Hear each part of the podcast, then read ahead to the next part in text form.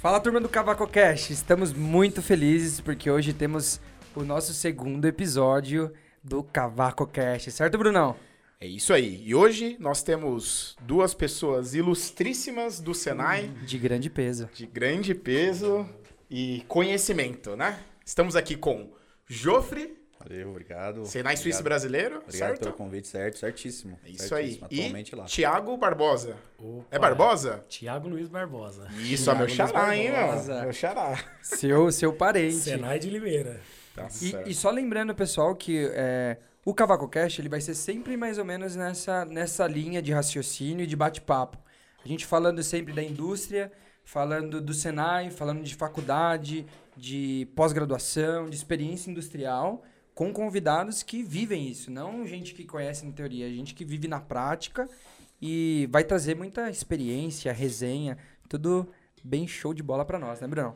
É isso aí. E no, nas nossas pesquisas que a gente fez no Instagram, uma das coisas mais pedidas aí era trazer alguém da Olimpíada do Conhecimento. E nós temos dois participantes aqui, Opa, participantes e treinadores da Olimpíada, certo? Verdade. certo. Então, acredito que o nosso bate-papo vai ser muito bom e a gente vai poder discorrer sobre muitas coisas. Verdade, verdade. E pra quem não nos segue ainda, nós estamos em todas as plataformas hoje de mídias sociais.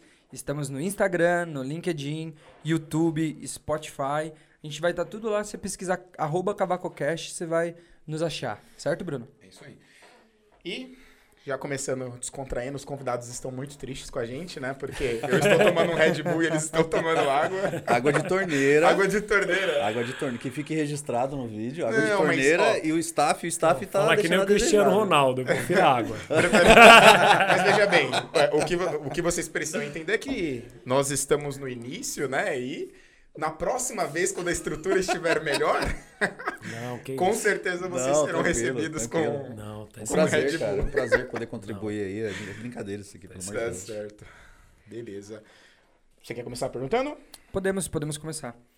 Bom, então, Tiagão, Opa, vamos a lá. gente quer conhecer um pouquinho melhor. Fiquem à vontade, fiquem tranquilos. Que Não, aqui é um bate-papo. Não. Não Tranquilo. fiquem preocupados. A gente quer conhecer um pouquinho a história de vocês. Vamos começar pelo Thiago, porque Beleza, o Thiago foi treinador do, do Joffre. Exatamente. Pra quem não Um conhece, prazer. os dois hoje, o Thiago ele é orientador de, De prática práticas profissionais. É o chefe dos professores do Senai, Dos instrutores. certo? Dos instrutores. E o. Joffre hoje também é instrutor no Senai Suíço Brasileiro. Suíço, Isso aí. Dando aula pro curso técnico e pra faculdade também, né, Joffre? Faculdade, técnico qualidade, técnico mecânica de precisão. O Legal, Joffre é o, o multiuso de todas as Não, matérias. mas, mas um, né, especialista em metrologia, especialista em várias atribuições aí, né, É, Joffre? o- é o que dizem, né? É o que dizem. Hoje Passou por mãos boas, né? Passou. Cláudio Ah, Murari. Salve, salve, tá Cláudio bom. Murari, né? Que inclusive ter ele aqui seria também muito bom, né? Um pra- o enorme Ah, prazer, né? Você Chuck tem que chamar Norris um- da Você tem metrologia. que chamar, só que ajusta o grave aí do microfone, Vai hein? ser, vai ser o Senão mentor. Tem que colocar o microfone aqui metrologia. em cima também, né? ajusta o grave, porque... Pra quem, é Nosso da, mentor na metrologia. É verdade. pra quem é da área de metrologia, grandes profissionais aí da Mitutoyo, Osais, Hexagon, foi tudo pupilo do Cláudio Murari. Grande Tem abraço, razão. professor. Abraço, abraço. Mas a gente quer conhecer um mestre. pouquinho, então, a história de vocês. Como começou, como iniciou, é, desde o comecinho. Ah, como fez pra entrar no Senai? Foi por indicação de empresa? O amigo indicou? Fiquem à vontade pra contar desde o início aí a história de vocês. Vai lá. Bacana. E aí, assim que você conta. Só, só pra, pra gente fazer um, um vínculo já, você faz essa introdução e aí já fala onde o Jofre entrou na sua vida. Sim, E aí a gente consegue. Fazer o link, claro. Fazer o link demorou, dos dois. Show, show de bola. Então, primeiramente, eu quero agradecer. É um prazer, né, ter sido convidado por vocês, né? A gente se conhece já bastante, mas eu tô muito feliz. Eu não acho que eu sou um cara tão especial assim, mas fiquei lisonjeado. Muito obrigado. Não, é, e na né? verdade acho que é legal até comentar. O Thiago é um. É, para nós é uma honra ter ele aqui. E até para os próximos convidados, ó, ele veio de Limeira. De Limeira. Conta a história aí, Brunão. Como que foi que ele veio pra cá? Não, é. Vim de eu- Limeira ele- na sexta-feira, hein? Vim de Limeira na sexta-feira. estamos com uma moral aqui. Ele veio de sexta hein? e hoje e hoje é domingo. Ele hoje é veio domingo. sexta-feira, trouxe a família, as filhas, até a cachorrinha, né, Até a Thiago? cachorrinha. Viu todo mundo. Tá junto, né? Dá quanto tempo de Limeira pra cá? Ah, dá. é, dirigindo tranquilo umas duas horas, né? Duas dirigindo horas, numa boa, é. né? É, Com família no carro, né? Então, pra correndo. nós, pra nós que é um prazer ter vocês aqui, tá? Não, que isso. Então, agradecer primeiramente aí, pessoal. Falar um pouco sobre a minha história, né? Assim como a maioria de vocês, eu entrei no Senai com com 14, 15 anos, né? No Senai do Brás. Fiz o curso mecânico de usinagem, mecânico de manutenção no Tatuapé, né? O curso de ferramenteiro, corte, dobre e repuxo, tá ali a minha, a minha paixão, né? E quando eu tava no curso do, de ferramentaria, entrei na Olimpíada. Me interessei pelo processo, né? Mas, mas só voltando um pouquinho, como que foi essa. Como que você descobriu o Senai? Como que apareceu? Menino de 14 anos. Como que foi? Alguém, o, seu pai pai te mandou. indicou, o pai mandou, a mãe, ou É, você porque queria? com né? 14 anos ninguém sabe o que é um torno, né? Ninguém Não. sabe que é um torno, né? Na verdade, na verdade Crianças tem- normais, Não, dependendo, crianças né? Vamos ver, normais. né? Na verdade, tem até uma história legal, né? É, na verdade, eu sempre procurei outros cursos, até quando eu era garoto, 12, 13 anos. Estudei na Guarda Mirim primeiro, né? E aí eu ouvi falar do Senai, né? Que era uma escola boa. O meu pai tinha estudado um breve período do desenho e depois desistiu, não concluiu quando ele era rapaz. E, na verdade, eu não lembro de ter uma indicação, né? Fui lá e me inscrevi. Falei, não, eu quero fazer um curso diferente. Eu já Por tinha... conta, então. Não foi sua mãe que foi te escrever, Por, seu pai. por conta, mas a gente já conhecia porque tinha uma vizinha que os filhos dela tinham feito eletricista de manutenção. Né? Eletricista de manutenção eletroeletrônica. Legal. E aí fui me inscrever no Senai, eu lembro como hoje, né? Me inscrevi, fiz a prova, passei. Aí voltei e falei, pai, passei. Meu pai, você passou, é, agora tem De que fa- primeira, pela de comunidade. De primeira pela Temos comunidade. mais um. Temos mais, mais um, um guerreiro, né? Inteligentíssimo, porque nessa Não. época era muito. Que ano era isso daí? Dois, dois mil. 2000. 2000 era muito concorrido. Se, ah, na nossa época, que é de 2007, 2008, Já era, né? 2000 é o ápice, né? Eu acho que devia ser muito concorrido Não, por a- vaga, a- né? Apesar que teve uma reformulação naquela época, os cursos eram integral foi para meio período, Uhum. teve uma. tava um pouco mais. menos concorrido. Uhum. Porque não tinha tanto aluno empregado naquela época. É, o hoje Thiago, não. o hoje- Thiago é um cara humilde, né? Ele tá falando menos Não, concorrido, não- mas estamos falando de 2 mil alunos, porque é o Brás, né? Não, É. é, não Quantos, isso, quantas, não. quantas garotas não tentaram entrar pra essa vaga, né? E aí, meu pai. Passei na prova, fui fazer informação profissional, né? No dia pra você escolher o curso que você vai, você quer cursar. E eu lembro que meu pai falou assim: ah, menino, você vai lá pra prova, ó, você vai escolher isso aí, mas você não escolhe mecânica, pelo amor de Deus, você vai ser peão que nem eu. meu pai é preparador de máquina, né? Preparador de prensa, né? E ele falava, não, você vai, faz o seguinte, faz que nem os filhos da vizinha aqui, né? Da irmã Edna, faz eletricista de manutenção. Não vem pra área de mecânica que. Não vai que você vai virar peão. Né? Aí fui, fui fazer a informação profissional, mas não deu outra, né? Chegou Mecânica. Lá, não, mecânica, me apaixonei, né? Você, torno, fresa, máquina, soldando, né? Eu sempre fui muito ativo, então não teve nem outro pensamento. Eu escolhi mecânica, porque aquilo ali já me tocou, né? Nossa, mas isso era depois da prova? É, naquela época você fazia a prova primeiro, depois você escolhia o curso. Nossa, que legal. Eles fazem- você fazia uma visita e você colocava a primeira e a segunda opção. Foi até engraçado, né? Porque eu coloquei a primeira opção, usinagem. A segunda eu coloquei usinagem de novo. Porque eu não queria. eu não queria. Outra área, eu gostei muito. Né? Eu achei muito bacana. E o exemplo do meu pai, né? Que, que eu trouxe isso. Eu via ele na indústria, né? Na empresa. E pra mim era muito bacana, né? Era um exemplo de vida, né? Então, igual eu te- tava falando pra vocês, então fiz esses cursos no Senai de aprendizagem. E aí. Mas, mas uma outra coisa, você fez então. Eu tava até olhando e estudando pra gente fazer um bate-papo. Você fez os dois anos de mecânica de usinagem. Isso, E aí você foi então pro Tatuapé, você não ficou no braço pra fazer ferramentaria? Como que foi? É, Por que, que você foi pro Tatuapé Na- fazer mecânico de manutenção e não. Naquela época, e agora voltou, é, foi permitido você fazer dois cursos simultâneos gratuitos no Senai naquela época. Teve um Ah, momento que essa legal. janela se fechou, mas agora, se eu não me engano, se estiver errado. É, você agora me- pode fazer de novo. Agora pode fazer Agora pode. novamente. Dois CAIs ou CAI técnico? Você dois pode fazer dois cursos gratuitos. na... durante o. Você está fazendo técnico gratuito. Você pode fazer um outro curso de formação continuada, um curso de, de curta duração. Isso. E é permitido. E naquele período. Então o jovenzinho ele pode começar com 14 anos já fazer o CAI e o técnico Isso, pode. simultâneo. E naquela época. Nessa janela atual, né? Nessa não janela sei a atual. configuração futura aí, eu não sei, né? Naquela época, pôde. E o que eu fiz? Eu terminei o mecânico de usinagem, me apaixonei pela área, né? Comecei a viver isso, né? Jovem, garotão, né? 17 anos. E aí eu fiz a prova para cursar mecânico de manutenção no Tatuapé e ferramenteiro. E passei nos dois. Puxa aí eu vida. fazia mecânico de manutenção de manhã no Tatuapé Caramba. E a pé, será o Tatuapé? E a pé? Até o Braz e a pé, porque para economizar um pouco. Esse é fato, né? Puxa tinha vida. condição Porque não, financeira não tinha, boa. não tinha condição assim É, de... até, na verdade, até tinha, mas economizasse era melhor, né? Ainda fazia um exercício aí. Ainda né? fazia exercício. E fazia ferramentaria à tarde, né? Então foi Ferramentaria aí. de moldes ou de corte? Ferramentaria de corte, dobra e repuxo. Ah, então temos mais um ferramenteiro de corte, hein? E aí o professor que deu aula pra mim, o professor Pedro Teodoro de Faria, tinha sido campeão, né? É o que é diretor, que, que hoje que é foi diretor do diretor. Foi Suíço. diretor do Isso. E E, ele, ah, e, Nossa, ele te e- deu aula nessa época, cara. É que eu olho pra ele. Ele era muito Ele tem novo, cara de ser então, né, muito novo, né? Ele Ele- continua hoje, ele, como né? diretor, ele já tem cara ele, de ele novo, me né? deu aula e ele foi meu treinador. ele que te treinou. Não, e, não sei se você vai lembrar, mas lá no história, Suíço né?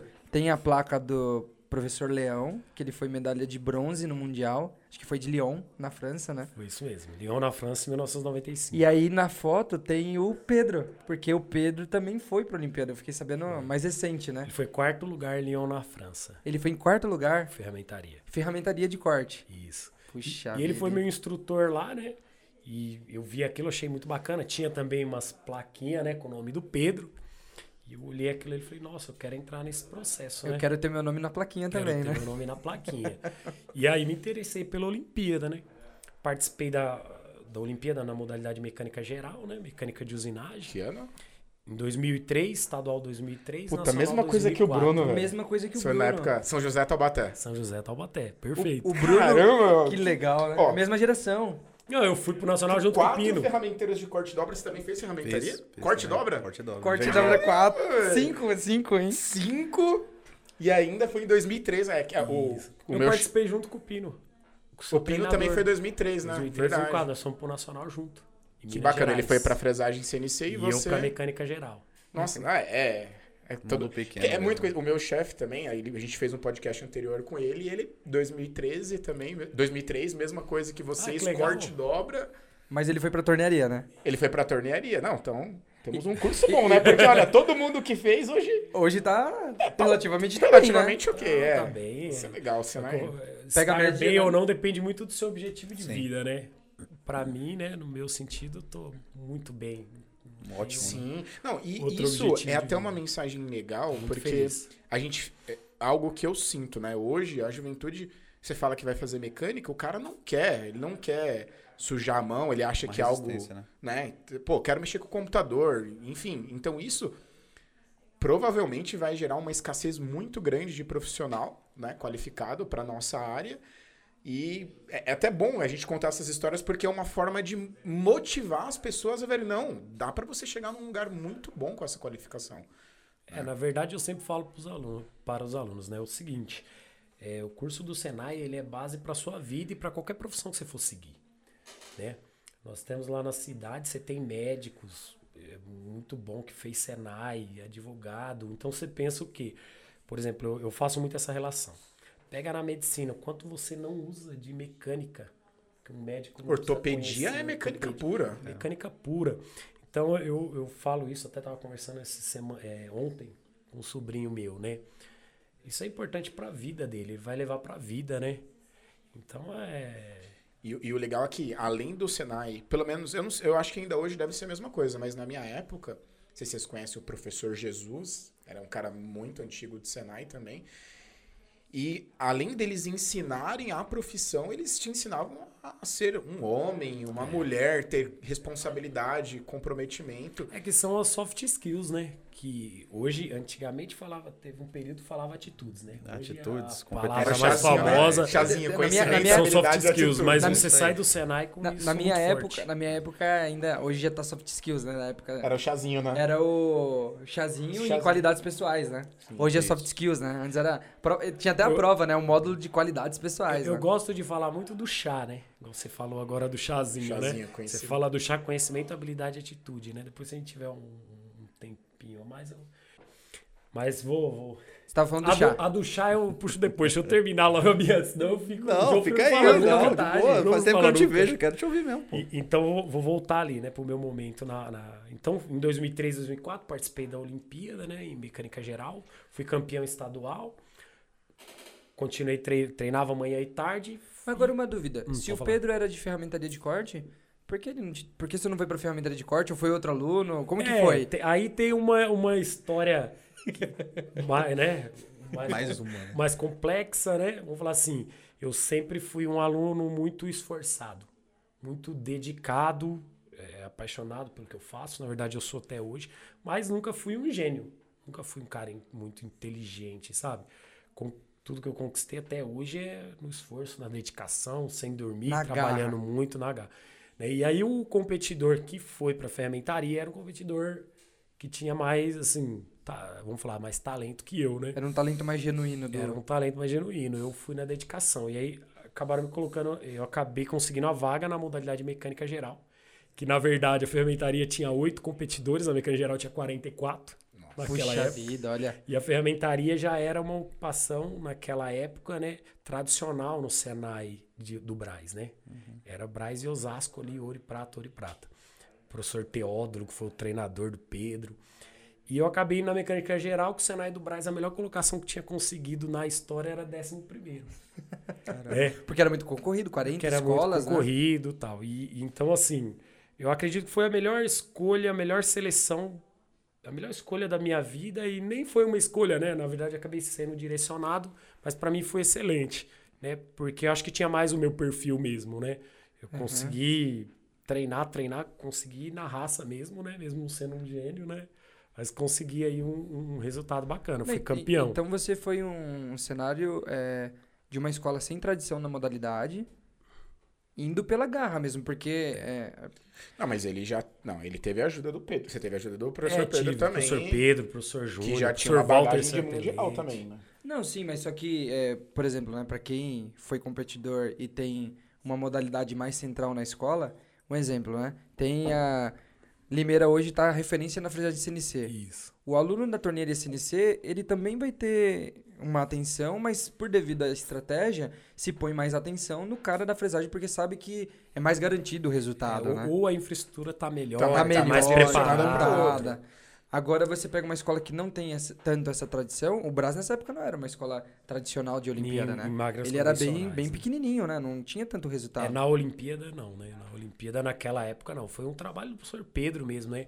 Pedro iniciou esse trabalho junto com o professor Dalfré, né? Sim, sim. Na época e que Ah, deslanchou. tá, mas teve um peso significativo pra você chegar onde você chegou. Não, teve sim. Foi uma equipe, né? Na verdade, a grande verdade é o seguinte: naquele momento a gente é garoto, você não enxerga muito O tudo. todo, né? Mas hoje eu enxergo que foi um resultado em equipe, né? Teve muitas pessoas que colaboraram quando eu era. Eu me esforcei muito e tal, mas teve várias peças ali, docentes do Senai, que colaboraram para o meu resultado, né? Se não tivesse o trabalho deles, né? E eu coloco como figura central aí o professor Pedro, né? Ele, ele é, Que legal. Não Mudou a minha sabia, vida, na verdade. Na verdade, ele mudou a minha vida. E aí, voltando, né, retomando, aí eu treinava para Olimpíada manhã e tarde, fazia o curso técnico à noite, técnico e mecânica. né, depois que eu terminei a ferramentaria, fui campeão estadual, também fui campeão nacional, né? 2004 na mecânica geral. E aí, e a tem- minha e aí acho que aí tem uma parte interessante. Na época dele, o ano anterior teve Mundial. É, e no, no ano da minha. Justo o ano que eu fui campeão nacional, a minha ocupação é, foi cortada da World Skills. Não cortada, né? Ela evoluiu, né? A ferramentaria, a mecânica de precisão e a mecânica geral, elas, elas foram substituídas pela polimecânica. Imagina assim, fundiu as três ali, né? Eles criaram a polimecânica a partir de 2000 e, em 2005. Isso, foi a primeira vez que ela foi como oficial. Em 2003 ela tinha sido uma demonstração lá na World Skills. Então foi justo o ano, o ano que eu ganhei não pude ir para competição. E seria no Japão, né? Shizuoka. Seria não, seria em Helsinki. Helsinki, em Finlândia. Helsinki, Finlândia. Puxa, e como foi trabalhar isso aí? Porque pra um garoto que tava. Você tava se imaginando no Mundial, Sim. né? Se vendo indo pra Helsinki, Mas- pra, mas pra você fora vê do Você como- ficou país. né? sabendo após o Nacional ou você já sabia durante o Nacional que não teria? É, na verdade, nós tínhamos uma expectativa, mas. E, e naquela época, o pessoal, acho que. O pessoal que estava mais envolvido com o Skill sabia, mas acho que eles não queriam falar para os alunos para não criar Pra não uma espécie de né? desmotivação, né? Nem para o mecânico de prisão, ferramenteiro, nem eu.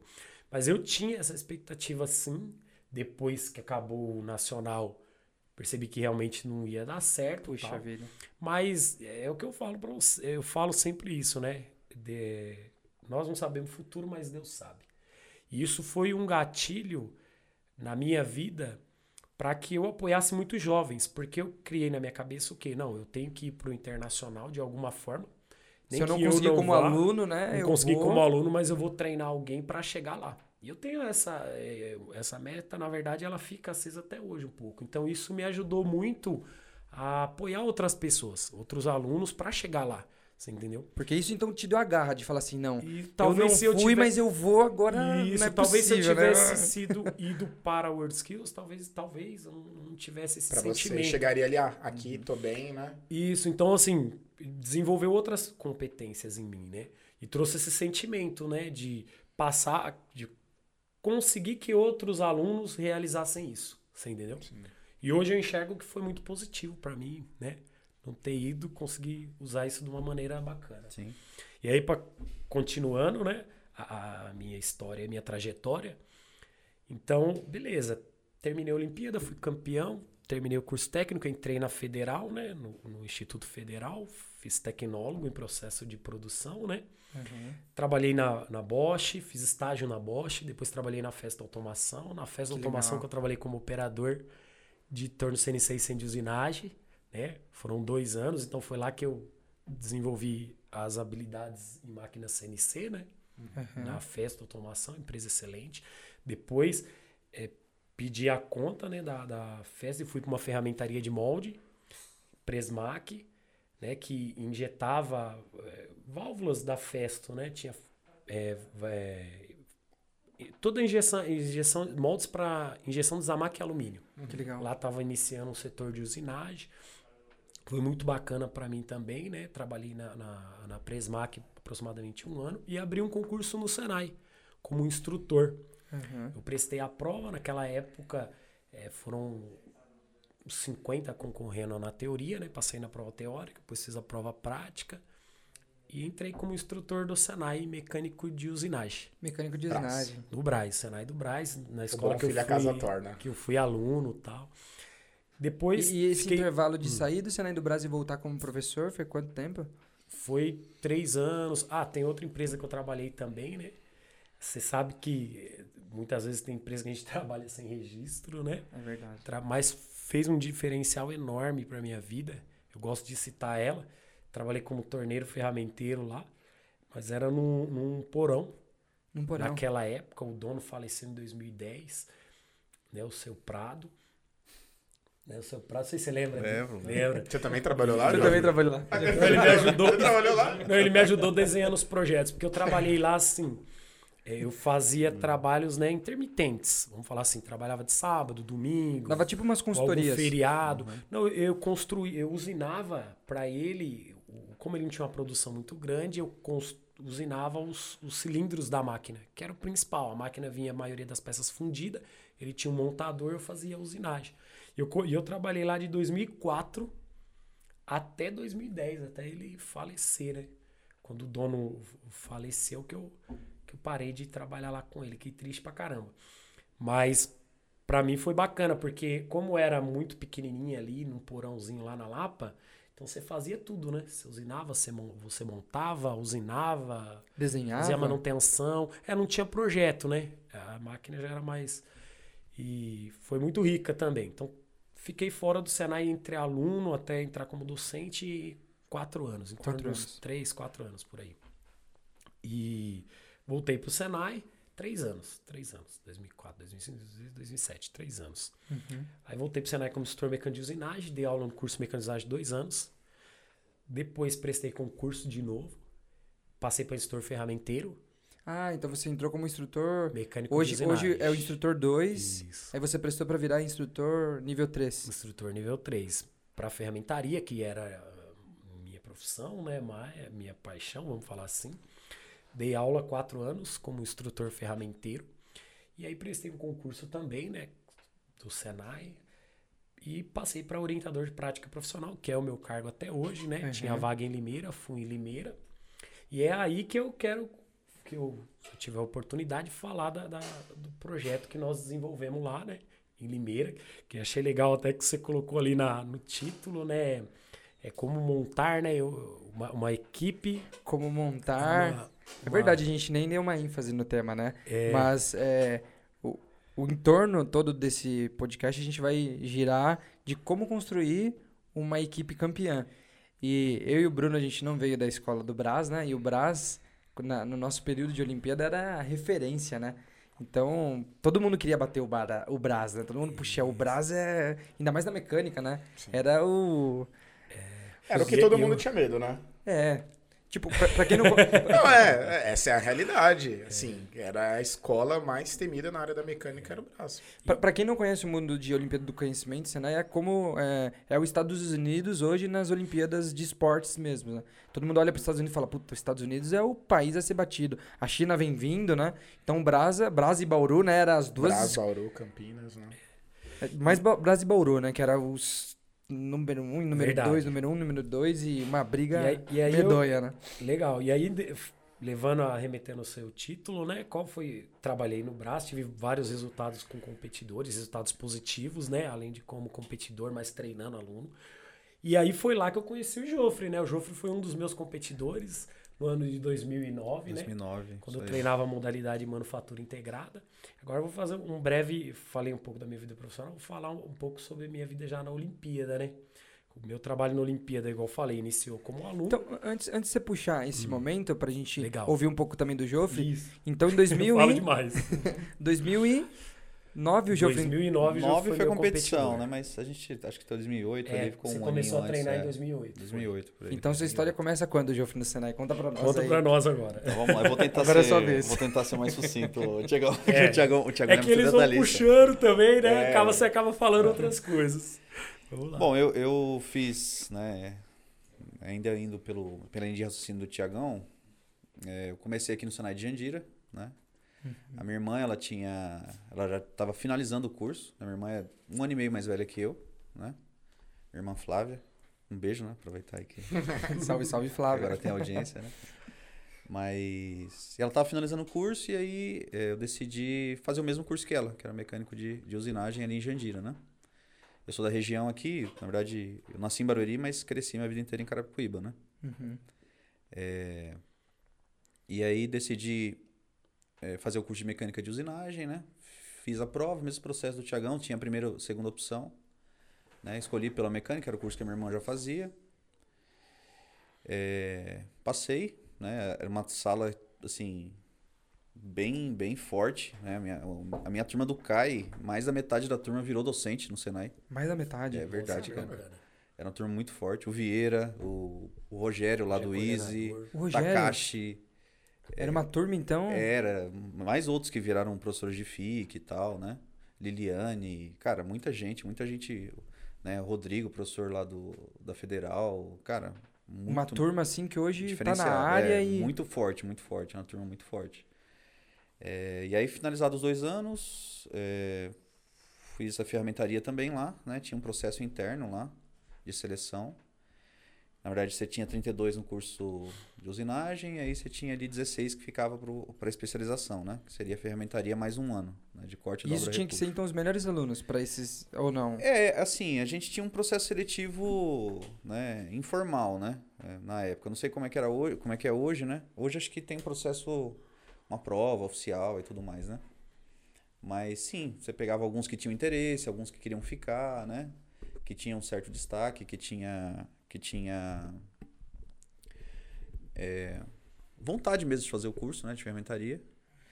E desde que eu iniciei no Senai, já assim, com duas semanas de, de aula, já já estava empregado, né? Isso era bacana também. Duas semanas. É, com duas semaninhas já, já fui trabalhar na metalúrgica ali em Jandira mesmo, Legal. né? E aprendi coisa pra caramba, né? Aquele setor que ah, você tem 14 anos, né? O mais jovem tem 50, né? você, você tá no setor. você- o próximo depois de você tem 50, né? O ferramenteiro, cara, você olha pro cara e fala, meu, não é possível, esse cara. Mas é importante, né? Porque É, não. você cresce. Meu, aprendi demais com aqueles velhinhos. E assim, é, Hoje, acho hoje, que hoje 50 tem- não é velhinho. não, hoje. do- O Thiago tá chegando. Os caras estão chegando lá e os caras estão falando, 50 anos é Novo, tão velho. Não, não. Não, pra mim, né? 14 anos, né? É, cara? naquela época. É, aquela época. É, velhinho, tudo velhinho. Os, os caras todos faleceram, né? Coisa. Assim, já tinha os ferramenteiros lá, o seu Jair, cara. O cara, né? Limar ali, tirar no milésimo. Cara, é um absurdo, né? Os caras tinham uma habilidade manual medonha. Fantástica. Então, 14 anos já tava já, então, empregado recebendo seu salarinho. Já tava. Perto dos coleguinhas tava. de escola, pô, 14 anos já com salário, Tava. né? Não, tava bem, tava bem. É que assim, na, na época do CAI, né, vocês passaram isso também. É, é muito cansativo, né, cara? É uma rotina. Você tá ali manhã no trabalho, né? À tarde no Senai, à noite na escola, né? Manhã trabalho, à tarde na. É isso mesmo. E... É puxado, né? É, então, e, e quando assim, a minha logística, né? Tinha aí a. Eu tinha que me deslocar. Assim, não era tão longe, né, cara? Porque o Jandira é pertinho. Aqui a região aqui é tranquila. Mas tinha gente, cara, que se deslocava pra muito longe, né? E aí esse tempo de deslocamento também você tá. Você, você cansa pra caramba, né? Às vezes eu pegar o ônibus em pé, né? E... É, sempre hora de pico, enfim. Mas é uma, assim, uma fase legal, né? Uma fa- fase do Senai, cara, é fantástica, né? Você, Fantástico. você leva pra vida toda. Inesquecível. É inesquecível. Essa é Você, palavra. você lembra de muitos detalhes aí do, do- dos cursos que você fez no Senai, da relação que você tinha com as pessoas, e não lembra da escola, por exemplo. Né? Eu, eu gravo na minha mente muito mais é, períodos que eu passei dentro do Senai ali de, de convivência com os amigos tudo mais do que da escola. Né? E você Você pega o... fala, você fala da escola comum. Escola né? comum, escola É, estadual. tá Ensino médio, né? Ensino Você- médio, não, você nem lembra. O Senai, É. o Senai toma uma dimensão tão grande na Sim. sua vida que Sim. vira... Sim. Prioridade é a escola do ensino médio, você vê que... É, pega, pega o seu ciclo de amizades hoje, né? Seu ciclo de amizades hoje, você tem lá, sei lá, 15 amigos, né? Tá ruim aí, eu acho? Tá? Não, não, Não? tá bom agora. Então você tem 15 amigos, né? Quantos são da, es- da escola ensino estadual? Putz, cara. Tem- eu tenho um, dois, dois, vamos falar que dois, vai. Tem um- Dois. Dois, também, dois, dois só.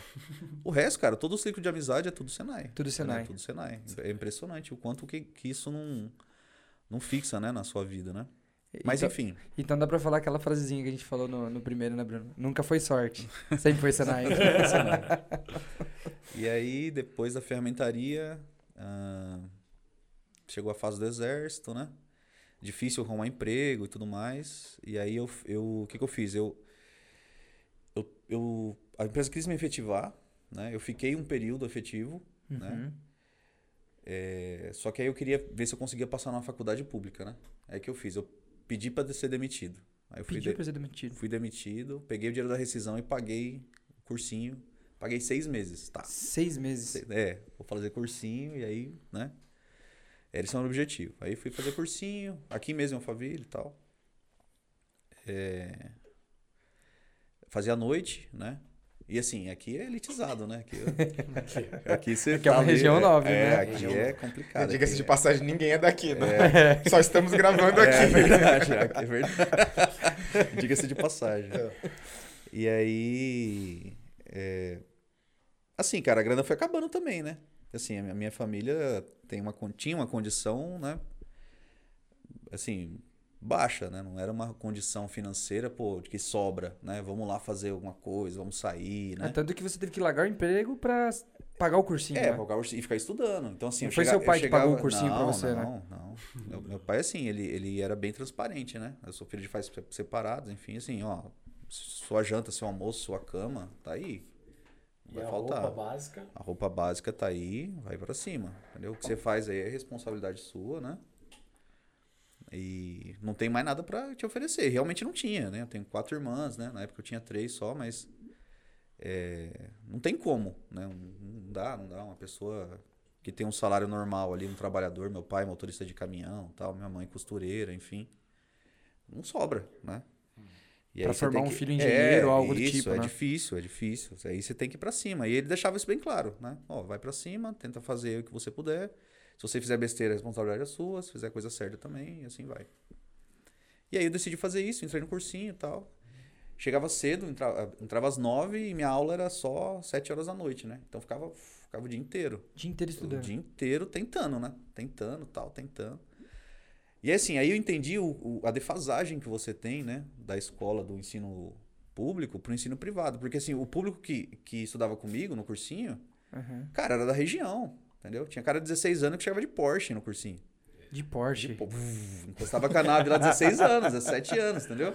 Feito sonoro. É, não, é, é assim. E aí você via, cara, assim, é, como o Thiago falou, né? A gente. Eu também não era um gênio, né? Cara. Mas você já tinha uma bagagem boa, porque você veio do Senai estudando, né? Sim, não, assim, a, a questão do Senai, o Senai me ajudou pra caramba, né? Muito que eu sabia de física, né? Até de química. cara, tudo Senai, né? Verdade. É, nem tive química né, na- no ensino público, por exemplo. Puxa né? vida. Na tive. faculdade, química pra mim também era pior. Não. Mol, eu é, vi essas coisas e já isso, ficava louco já. Difícil, é difícil. É caramba, né, meu? E aí, assim, você- você compara com o cara, o cara olha aquilo ali e fala, ah, entendi. Né? E aí o cursinho te dá lá cinco páginas de exercício só daquele tema. Aí você tenta. Aí faz os três primeiros, o quarto, o quinto, no quinto já enrosca, no sexto, meu Deus. Quem dirá chegar no né? 30, né? É, e é difícil. E aí no outro dia é outro assunto, né? Nossa. E é bem puxado. E até fiz algumas provas, né? Fiz, tentei fazer o Nesp e tudo mais, mas não deu certo, né? Aí decidi entrar, fazer um curso técnico, né? Até porque já, a grana já tinha acabado, né? Eu, eu vim a pé pra cá também. Eu andava. Vinha a pé. É, eu andava duas horas e meia pra chegar o trecho. Entendeu? Duas horas e meia, É, Jeffrey. eu saía de Carapicuí, eu vinha andando, aí chegava aqui e tal. Beleza. Não, isso explica aquela foto que ele é magrinho, né? É, Não, fino, né? Um fino. cara Não, fino, né? Vamos lá, vamos lá. Esses, quando esses quilos que eu tenho a mais aqui, esses quilos que eu tenho a mais é, é fruto aí do, Do bem-estar, sucesso. Não, né? do sucesso. Você é. quer ver o cara, sucesso traz o cara tá bem nutrido, né? O, o Vini ali, o Vini entrou também, né? Parecendo. Magro, mas ele já tá engordando um pouquinho, sinal que ele tá, tá bem, né? O Brunão, o Brunão também, eu vi, eu vi uma foto dele recente, né? Dá até assusta, É. né? Ah, Antes era- não, tinha dire... não tinha dinheiro pra comprar um lanchinho no Senai, tomar um Não. cafezinho. É, então. Então, era só tem. marmita e Agora magro, tem. né? Andando, às vezes a pé. Isso, quando o cara dá um trechos, sorrisão assim, começa a dobrar a bochecha. Meu, esse Tá cara mais aí corado, Tá mais né? coradinho, não. Enfim. E aí, tinha acabado a grana, cara, não tinha pra onde correr. Falei assim, meu, ou eu entro no, no curso técnico, vou estudar, ou as coisas vão só piorar pra mim, né? Uhum. E aí fui lá pro Braz, fui fazer mecatrônica. Ô, eu- só uma coisa assim, pra... porque acredito que muitos jovens que estão fazendo Senai, ou talvez vão entrar no Senai, às vezes podem se deparar com esse momento que você tava de 17 anos e alguém chegando de Porsche. E... Como que você trabalhava essa questão do. Puta, eu demoro duas horas e meia e o cara que senta do meu lado, o cara tá comendo, bebendo Coca-Cola, comendo chocolate na mesinha e eu tô aqui, demorei duas horas e meia pra chegar, tô suado. É, assim, eu, eu vivi o meu mundo, né, cara? Assim, eu sabia que se ele estava ali do meu lado fazendo cursinho, aquele cara, né? é, alguma coisa errada ele fez também, porque ele já tinha que ter um sucesso. é, ele fez alguma coisa errada. Ele já tinha que estar na faculdade, cara. Ele já tinha que estar na Teve um faculdade. bom ensino a vida inteira, né? Não, é, cara, o cara, o cara falava três idiomas com 16 anos. O jovem vai dar Não. trabalho pros caras que fazem cursinho. Não, os cara, o cara tem 16 anos, assim, ele, e ele falava três idiomas, entendeu? 17 anos, o cara falava três idiomas. E, e, e eu não era desse mundo, né? É, até, Muita discrepância. Mal Não. português a gente sabia falar Não, direito, né? Para. Conjugar os verbos tudo errado. Não, para, para. Mas assim, eu, eu tentava ir, tentava ir pra cima, tentava. Tentava não se abater a isso é, e- ia errando, ia errando, ia acertando. Minha irmã ajudava pra caramba, dava uns conselhos. Minha irmã fazia design na época, né? Já tava Uhum. na faculdade, enfim. É, Mas assim, era o conselho que eu tinha, né? Meu pai não tinha uma certa instrução pra falar, ó, faz esse curso ou aquele e tal, né? Vai por esse caminho. que... É, assim, até se entende, né? Ele não tinha instrução, né? Suficiente. Mas enfim, sempre falou, ó, vai lá, batalha tal, enfim. E, né, voltando, né? Eu, eu tava. A questão de como eu trabalhava isso, cara, assim, eu sempre vivi meu mundo. Eu, eu tentava sair da situação que eu tava, né? Mas eu sabia assim, eu não tinha dinheiro para pagar a faculdade, então eu tinha que entrar numa escola pública, né? Eu- Uma universidade pública, né?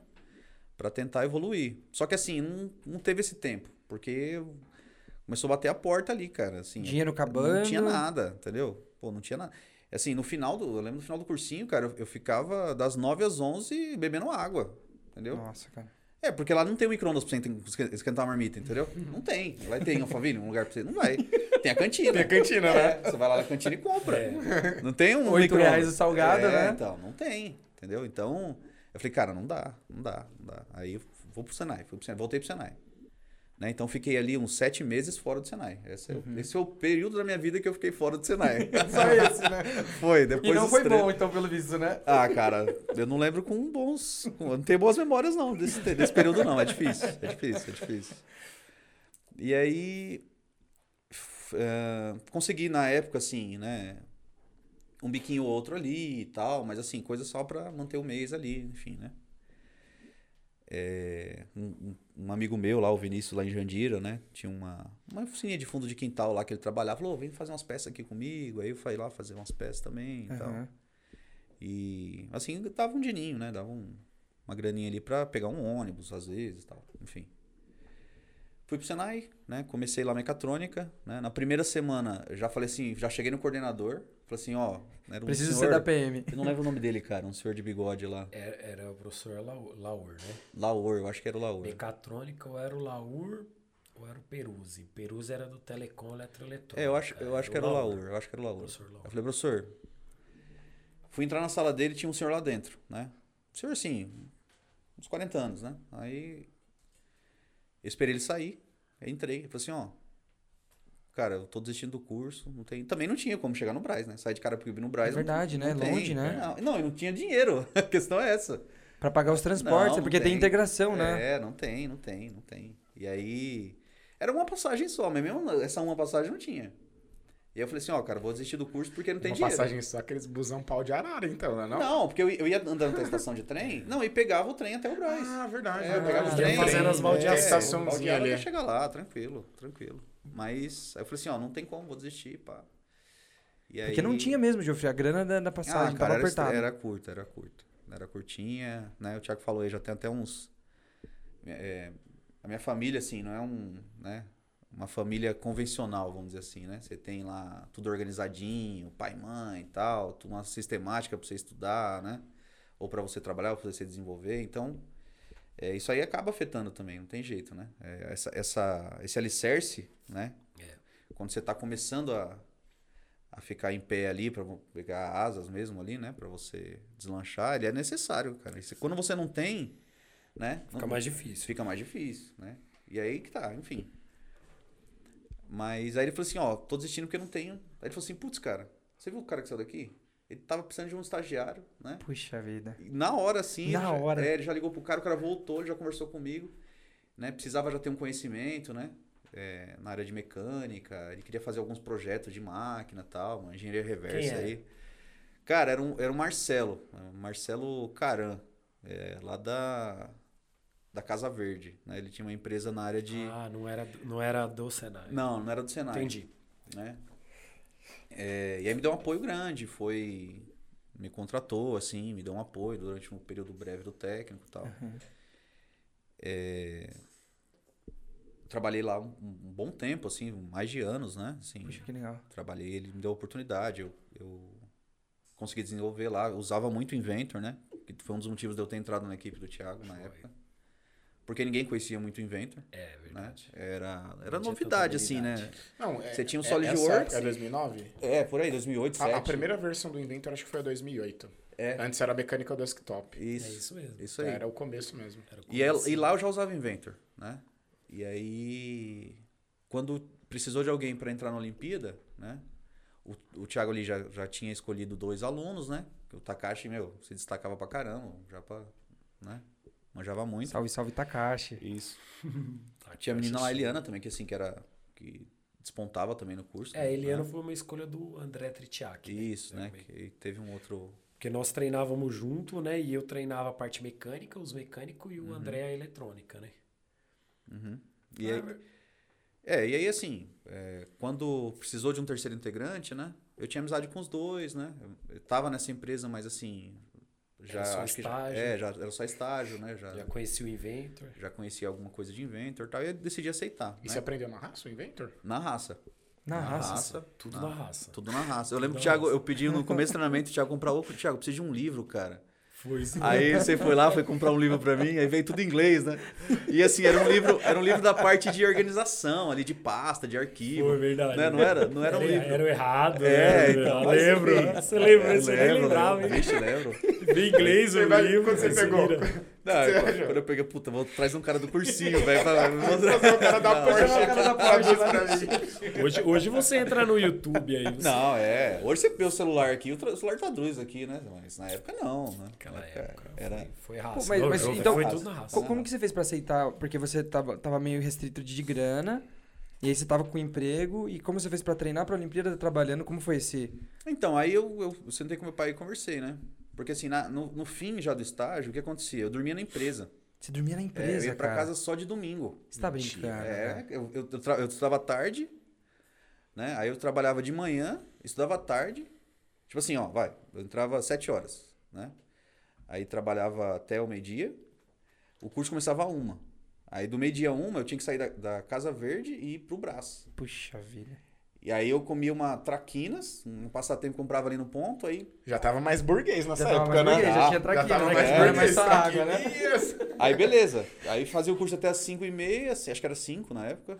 E aí eu saía do Braz pra voltei e entrar depois às 18 de novo. Entendeu? Aí eu dormia na empresa, tinha um- uma Ah, sala. então você, você trabalhava até meio-dia, fazia o curso e voltava pra Aí empresa. eu voltava, trabalhava à noite. Trabalhão escravo, hein, meu? Cara trabalhava só com chicote E aí eu, nas costas. eu falei, mano. cara, não consigo, ainda, não né? consigo voltar, cara, né? Não, acho que nessa época ele já tinha até me efetivado, enfim. Eu não consigo voltar. Aí ele, putz, cara, ó, posso- você pode dormir aqui se você quiser. Eu falei, ah, vou dormir aqui então. Aí tinha uma, acho que era a irmã dele, não sei, a cunhada dele, tinha uma, uma maca, né? De, Uma maca, é, cara. uma maca que ela fazia, uns fins de semana ela Massagem? fazia massagem, isso aí, né? Ela Não tinha ninguém na empresa, ela usava a empresa pra, uma sala da empresa pra fazer isso aí. Aí eu dormia na empresa e tal. E aí de fim de semana meu pai ia lá, pegava, Você dormia na maca, então. dormia na maca, dormia na maca, Puxa certinho. vida, cara. E Ó, aí- não, então, ó. Aí, agora vai pro, pros jovens aí que estão ouvindo, hein? É.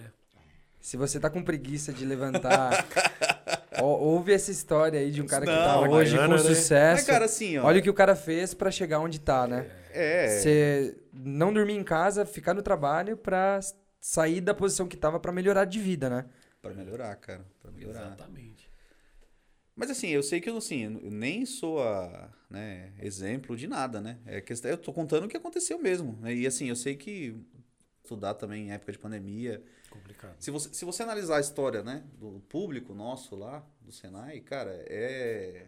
Na maioria dos casos é raça mesmo. É É, vontade. todo mundo tem uma história é de dedicação. superação. né? Isso. Todo mundo, É cara. todo mundo com filho de, uma- de pais que não tem tantas condições É, exatamente. E do vai pro. Senai pra tentar ter uma profissão, pra buscar algo. Sim, sim. É isso aí. É isso aí. É.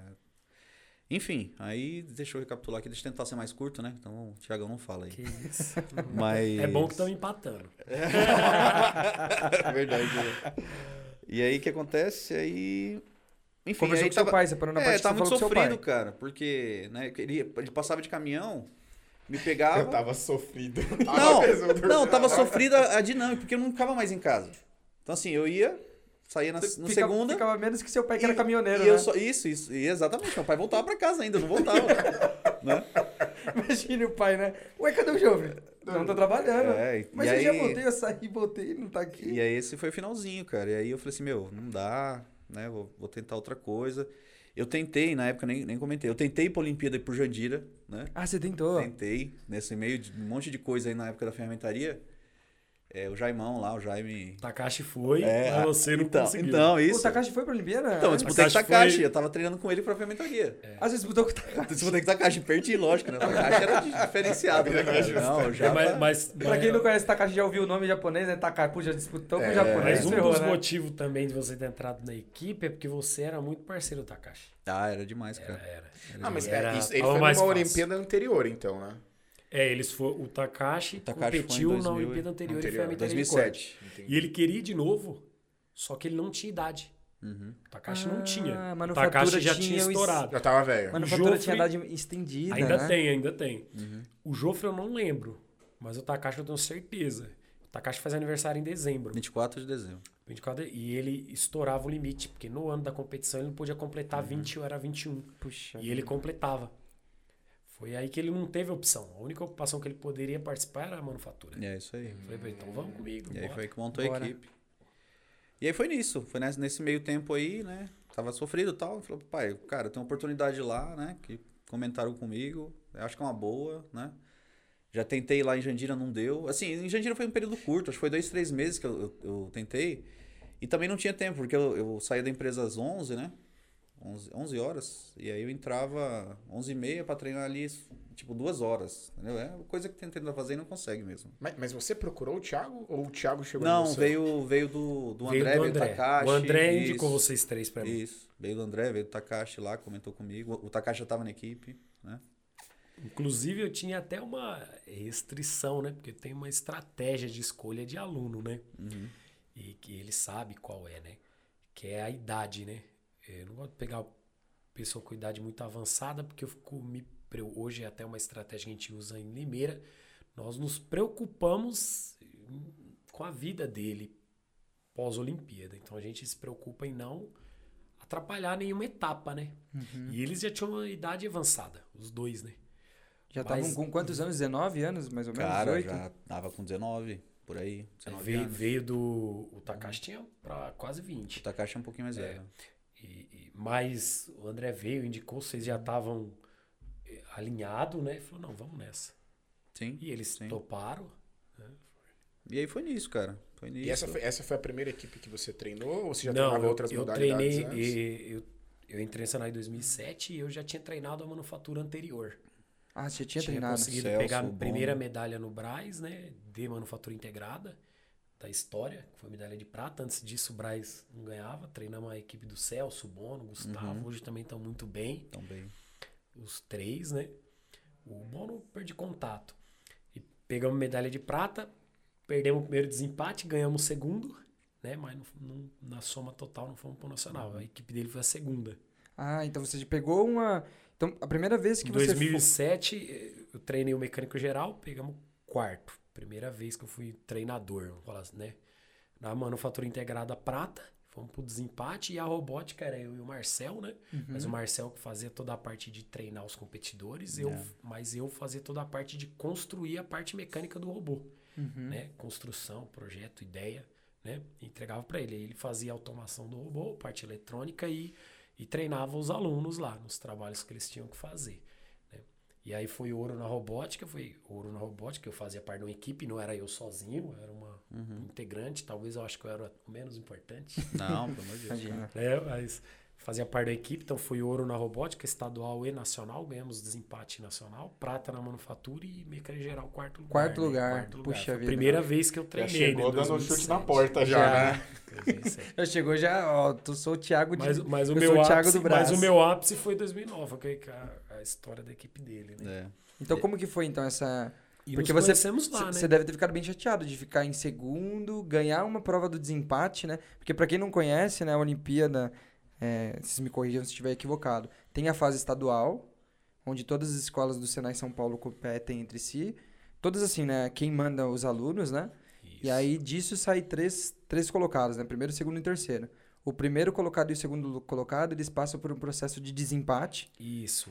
uma ver quem vai representar o estado na etapa nacional, né? Perfeito. Então por isso que ah, o pessoal que ficou em segundo lugar, prata, disputou. Então, qual foi a escola que foi campeã em 2000? Bauru. Bauru. Naquela Bauru época, era. O Bauru tinha ganhado todo o estadual de manufatura, né? A equipe do Jofre, a nossa equipe, né? Com o Jofre, foi a primeira equipe a vencer Bauru no estadual, né? A primeira equipe. Primeira equipe. Fomos, né, Jofre? A primeira equipe. Destronaram, então, a escola de Bauru. na, na sequência ganhamos de novo, né? Mas perdemos desempate. Que é maravilhoso. Não sei se você tem ainda o vídeo seu? Que tem um vídeo do, do- você pilotando, né? Era um carrinho, não era? Tem. Uma motinha. Uma uma motinha. É, tem muita Esse história vídeo é bacana. maravilhoso. Tem. O legal era o treinamento, né, cara? Realmente tem tanta história bacana. Nossa, treinamento. O é João fica com o cabelinho grande, todo mundo É, andando então. bem devagarzinho com a motinha, tá o João a 60 por hora. Não. E, e assim, é, pra finalizar, né? Eu, eu comecei, acho que eu nem terminei o raciocínio. Só, só pra terminar. É, aí você entrou no técnico mecatrônica, Treino- mecatrônica, Olimpíada. fui pra Olimpíada, que a gente vai destrinchar aí, né, pra frente. E o Tiagão me inscreveu no processo seletivo do Suíço. Te inscreveu? Ele me inscreveu. Eu e o Takashi, né? Uma galera ali que tinha no Braz. Precisava ter o técnico concluído, eu já tinha terminado o, Caio técnico. também. O Caio? E aí abriu um processo seletivo para oito vagas, né? Eu trouxe ele na mesa e veio aqui. você Isso, fazer isso aqui. eu falei assim, Ah, você vai aí fazer tem isso a aqui. técnica, é, tem a assim, técnica eu não sabia, assim. Não, não, eu trouxe pra se inscrever. Falei, É, você vai se Não, inscrever. não, Você vê mas eu digo porque nesse momento acho que vai ter uma técnica que quem é da Olimpíada e conhece a história do Brás, tem, um, tem uma técnica específica do Thiago Não, ensinada pro João que passar nessa prova. Ah, Qual que é a técnica da lima, de como limar? A cru, cruzada mortal, como é que ah, é? cruzada Cruzada- mortal não era comigo, cruzada- não, pô. não, era com o Henrique. Era com o Henrique, era, Era com o Henrique, que tá, Henrique. que tá no não 12. Era uma, era uma técnica, né? Eu desenvolvi quando eu era competidor, dei um nome pra ela, mas é um nome brincando, né? Era Qual que é o nome da Mas uma técnica? brincadeira, eu chamava assim, ó, Cruzada Imortal. Cruzada Cruzada imortal. mortal, né? Porque era o seguinte, saudade. Era um jeito de. Era uma técnica que eu usava, né? Um jeito de pegar, de fazer o processo. É um pouco diferente do convencional, mas não tem como você errar.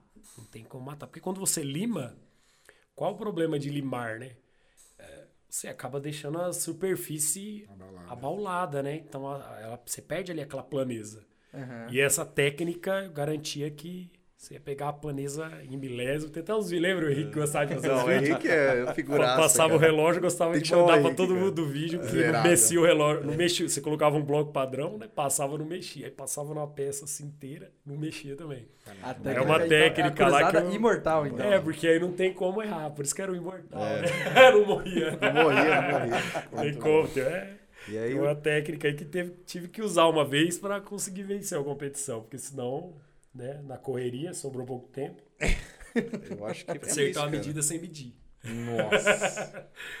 Desculpa, Gilfrey, você falou então que você Vai, foi pra pode essa falar. prova do Suíço. Não, aí fui, fui fiz o processo seletivo, né? O Marcílio, que é o coordenador agora, acho que lá da é, Santana de Parnaíba lá, né? Ele, assim, ele tinha ingressado recente no Suíço, aí tinha umas vagas remanescentes lá tal. Ele decidiu abrir o processo e abriu para oito vagas. assim. Oito vagas vez. bastante vagas mesmo. Entrou o Alex. Isso, você, aí entrou Caio. eu, Alex, Vieira. Né? Vieira.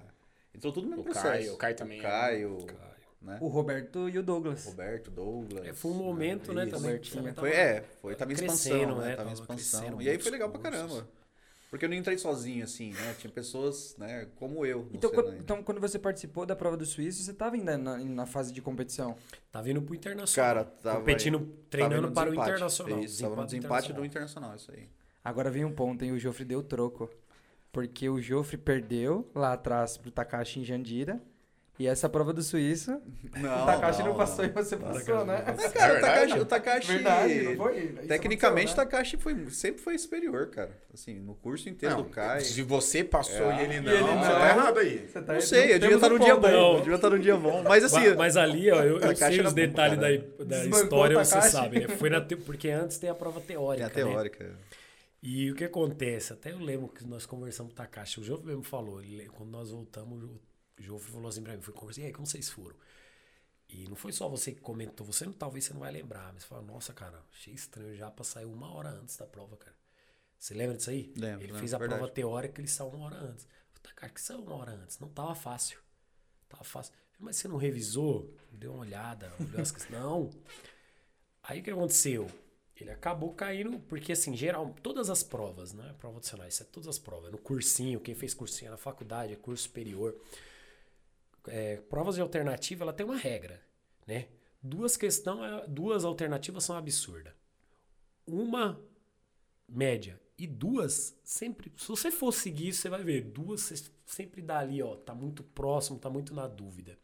Então, quem não analisa bem, as, porque não é só você fazer a prova e responder a questão, você tem que analisar as alternativas. Isso é uma Reler, estratégia. porque tem pegadinha às vezes, né? Sempre, não, sempre sobra duas. Sempre Pode, ter. sempre tem duas que você vai falar assim, nossa, Ou é uma ou é outra. Ou né? é tô essa entre, é tô essa. entre essas duas. ele caiu em, em todas essas duas questões que ficava, ele acabou caindo, falhando muito.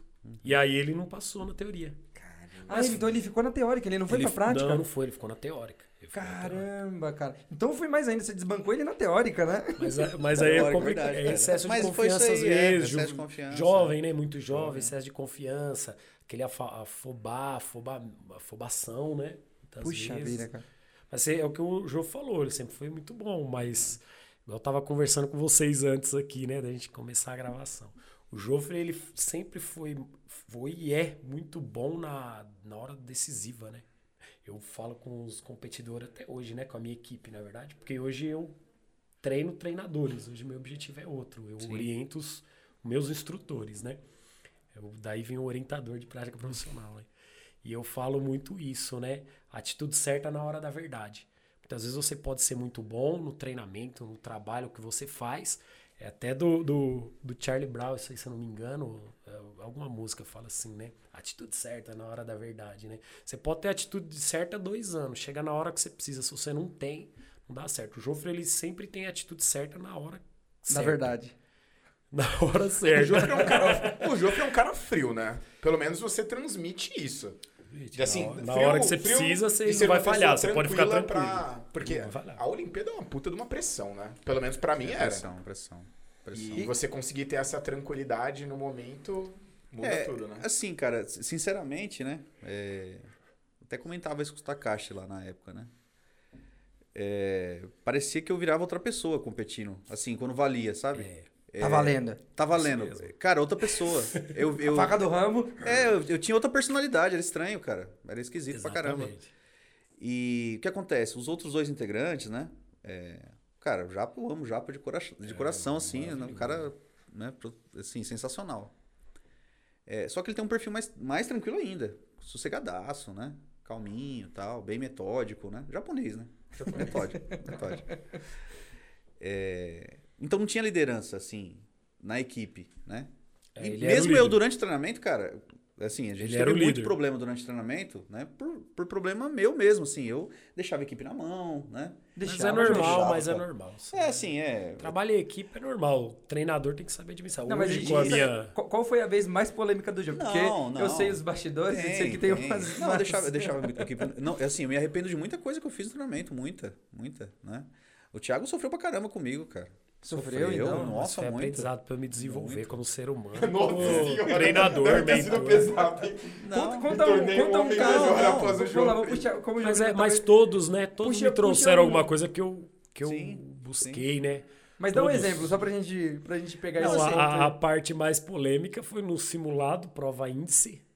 Simulado, Isso então já é nota na fase, de índice. na fase de ir pro Mundial. na, na- antes do Nacional. do tinha Nacional. acabado de ganhar o desempate. Sim. Aí veio o treinador de Bauru, que nós tínhamos ganhado o simulado, o, o desempate dele, ele era o avaliador nacional, o professor Baltz, e o Elcio de Campinas, para ficar uma semana aplicando uma prova índice para ver se a gente ia com- a- atingir aí, né, uma nota bacana para prosseguir.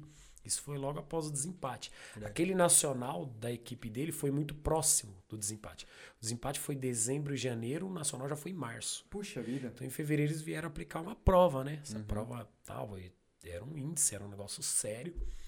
E eles chegaram e o Jofre não chegava. Começou a aplicar a prova, eu pedi pra esperar, falando, não, tá aqui, vocês façam o cronograma e vai. Sem o Jofre. E, E aí começamos a trabalhar sem o Jofre. E não tinha Fizemos telefone, não, mas estratégia, um... fizemos estratégia, até, até pre- colocamos no planejamento Imagina não isso. trabalhar para não custear. Então, só que criou, ruim, né? Ficou complicado. Então Foi não. uma época com Não, mas e aí? Por quê? o frio na Por que que você não do foi? Thiago, né? Ah, que ele cara, tinha os Ah, trabalhos mas dele, ele tinha tinha- alguns, ele precisava ajudar a família, tinha muita, tinha muito Cara, problema Thiago, você é um social, cara bom, né? hein, Você é um cara... Você tá passando Não, pano pro jogo. Não, Você tá, não pa- é. ele tá passando pano. Eu Tá, entendo hoje. Na época ele deve ter São- ficado louco com o Jofre, né? Não, eu tô. não, na, na época sim, mas hoje eu tô, pra vocês entenderem, eu tô 20 anos nesse processo. né? Já treinei mais de 30 Uhum. competidores, alunos, né? Hoje muitos estão em posição muito boa na indústria, outros posição no Senai, outros são empresários, né? É, Essa semana, até fazer um, um desabafo dessa semana foi muito bacana, né? Primeira vez que eu tive um ex-competidor meu que eu treinei e que ele é, sentou na minha sala para falar que ia se recusar a uma vaga de, de instrutor 40 horas, né? Ele era ourista, ele é ourista, tá aparecendo a oportunidade. E ele montou uma empresa, comprou uma fresadora e tá indo muito bem. Então eu fico muito feliz, porque o que, que eu vejo? A importância do trabalho, da mentoria nos alunos, né, no treinador. Não é só para o Senai, é, é para a indústria, vida, o né? cara ter sucesso abrindo a empresa dele, né? Então achei legal. Ele é- trabalha hoje como estourorista, esse que eu tô falando. O nome dele é Eric, ele foi para Fresar CNC em 2016, foi medalha de prata. E ele passou no processo seletivo ourista e trabalha como ourista. E apareceu uma oportunidade agora para 40 horas, né? E conversamos com ele. E ele, a empresa dele tá indo muito bem. Que legal, tá indo cara. muito bem. Ele alugou um barracão, comprou uma frisadora fermenteira, agora comprou uma universal. E tá decolando. Então, assim, e eu fico com isso na cabeça. Então, o que é importante? Ele me agradeceu muito. Meu, então, é, é o que, que eu acho bacana, né? Não é só falar assim, ó, você tem vários alunos que é professor do Senai. Não, tem aluno que é professor do Senai, tem o Elton. Me convidou, fiz uma live com ele agora, recentemente, né? Que abriu uma, um banco, né? Ah, uma a empresa, empresa Poupe Mais, financeira, né? Uma Poupe empresa- Mais, e isso. Tá grande o Elton, né? Tá grande, tem 20 Salve, salve pro Elton. funcionários. Precisamos trazer. Caramba. O Elton, quando ele fala Elton, né? A gente conhece o Elton como O Avatar. o Avatar, né? Ah, O Elton é, é uma boa... Entendedores Uma, entenderão, né? Entenderam? Uma proposta muito boa, né? Uma E a proposta cor da boa. Poupe Mais é azulzinha, né? É azulzinha. Mas vamos lá, vai lá, Jofre, continua. Não, e é isso. Assim, Fez o concurso do Senai, né? Como, concurso. passou como instrutor. Passei, e aí assim, é, aí veio outra página da vida, né? Que é a parte de, de você estar do outro lado, né? Você tá vestindo o avental, né? Que aí é diferente. Que era o É. sonho de muitos vestir a capinha aí azul, é né? diferente, Aí é diferente. Aí a responsa muda, você tem que você tem que desenvolver é, características que você ainda não desenvolveu, né? Eu era muito no- novo, eu tinha de 20 para 21 anos, né, quando eu entrei como docente. E assim, aí tive um apoio monstruoso, né, do pessoal que estava no Suíço, né? É, o próprio Marcílio, Alonso, fora de série, né? Fábio Bonifácio, Murari, cara, muita gente, Fabiano, muita gente dando apoio, o próprio Bonato, né? E aí eles foram dando, foram dando os toques e tal, né? Eu fiquei mais próximo ao Claudio Murari, porque existia, assim, uma, uma necessidade em, em treinar alguém, em capacitar alguém, né? Para conhecer o que ele já conhecia, assim, de as técnicas que ele, tinha desenvolvido, né? Questão de máquina de medição tridimensional, que, assim, não tinha tantas pessoas habilitadas assim, né?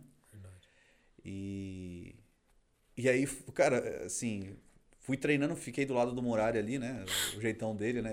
Personalidade forte pra caramba, né? Levei bastante do Murari, assim, né? No, o Murari, ele, ele é bem... Mesmo sendo professor, Ele é como bem ele era seu mestre, É, professor também, mas ele Isso, vinha... ele é bem profissional, né? Mas, assim... Eu acho que a, a qualidade ou a metrologia torna isso, né? É um cara metódico também, né? Então, cara, se sair um pouquinho da linha ali também, E perfeccionista. né? perfeccionista ao extremo, Você né? precisa ser, né? Pra metrologia. Precisa Precisa ser, ser. cara, não tem jeito. E aí aprendi pra caramba também, né? Concomitante a isso, a parte com os alunos, fiz faculdade, a mesmos que, que o Bruno fez, né? Que o Bruno, que o, O Lucas. o Lucas fez, né? Também no Suíço, enfim. né? O, o Vini lá falando, né? Você fica um terço da vida dormindo, outro terço no Senai, né? É, Talvez senhor já tá quase passando de um terço, né? Então, Não, o, o Joffre, eu acho que ele é o cara mais multi-skills que eu já vi, né? Porque o Joffre, ele veio da área mais de projetos e usinagem convencional, É né? verdade. Na manufatura. sim. E aí, quando o Joffre vai pro Suíço, ele fica o especialista hoje de... Hoje você é, o- é um dos especialistas em metrologia no Ah, Suíço. cara, treinado pelo Murari, Sim, né? modéstia à parte, eu, assim, eu confio no meu trabalho, assim, não sei se, né, eu sou um, um cara, assim, muito acima da média, não sei, porque não tem parâmetro para comparar, né, mas eu confio no meu trabalho, eu, no que eu faço lá, questão de, né, conhecimento sobre metrologia, né, sobre, de repente, incerteza de medição, né, algumas coisas mais estatísticas ali, eu, eu cara, eu, eu tenho plena consciência do que eu tô fazendo, entendeu? É, Tanto que você treinou dois alunos pelo Suíço, né? Treinei dois, os dois estão muito bem, né? Dois? Muito bem. São os Dois. netos do Thiago, né? Os Que a gente fala. Treinou dois. tre- treinou o Bruno, que foi três, comigo em três, perdão. Ah, o- três, Três, três, então? três. Felipe Tava esquecendo também, do né? Caio. Do, O Luiz. do- Tem um O antes Bruno do Luiz. O Jesus. Bruno, que hoje tá. Hoje ele é um técnico de aplicação na Mitutoyo, o né? Bruno é muito bom na Mitutoyo, cara. Um dos, um dos técnicos principais lá da Mitutoyo. Tem o, o Luiz. Salve, salve, Bruno. Felipe, ah, tá, salve. tá. Não, agora eu tô, tô lembrando qual Bruno. Isso. E tem o Caio. Tem o Caio que tá na Alemanha, cara. Que tá na Alemanha, foi pra. Tava esses dias na Itália, né? Ele tá. Nossa, que legal. E esse é o nosso foco, né? é isso como, aí, cara. Como docente. É Ah, tá todo mundo bem. O, Luiz. O Luiz Luiz? tra- tava na Siemens, agora ele foi pra uma outra empresa, se outra formou em engenharia, acho que na Unesp. Na. Unesp. Foi de São Carlos, não foi? Que Não, foi em Não, Bauru. Bauru. Bauru. Bauru. E tá bem também, cara, assim, né? Lógico, não treinei sozinho, né? O Muralha estava lá, muita gente deu apoio. É a mesma história com o Thiago, é uma equipe. É um né? trabalho em equipe. É uma Mas- equipe. mas Não isso- é, Isso quando pra a quem tá nos isso. ouvindo, acho que é bacana a gente reforçar, né? A gente tá vindo de um histórico, por exemplo, o Thiago é de uma família bem simples, com dificuldade de- pra condução. O Jofre é a mesma coisa, dormia até na empresa, Sim. tinha que sair lá de Carapicuíba pra Alf- Alphaville a pé. E hoje estão todos bem posicionados na indústria, né? O Sim. Jofre hoje tá no, no Senai como instrutor, treinando muitos profissionais da área de metrologia, Sim. diversos. É, treinou o Luiz, treinou o Bruno, então é uma. Tiago, se for pegar assim. Você, já te- você tem esse número de quantos alunos passou pela sua mão? Quantas medalhas de ouro? Quantas medalhas? Você deve ter esses números ou não? Eu tenho, eu tenho, né? Porque eu- na verdade eu não, não vou escrever pra ser assim, número batido, mas eu vou puxando na memória, eu lembro, né? Eu tenho, né? Mas você fala aluno de Olimpíada, né? Não alunos. Isso, aluno de normal, Olimpíada, né? assim, esses alunos Sim, que é. você tem esse contato mais. Porque ho- hoje eu falo, o meu trabalho hoje, igual eu falar de orientador, já é mais abrangente, né? O meu, meu trabalho é o quê? É orientar o docente e trazer tecnologia para todos os alunos da escola, né? Então hoje a minha mente é nesse sentido. Mas alunos de Olimpíada, né? Alunos de Olimpíada são, nas minhas contas, uns 14 ouro.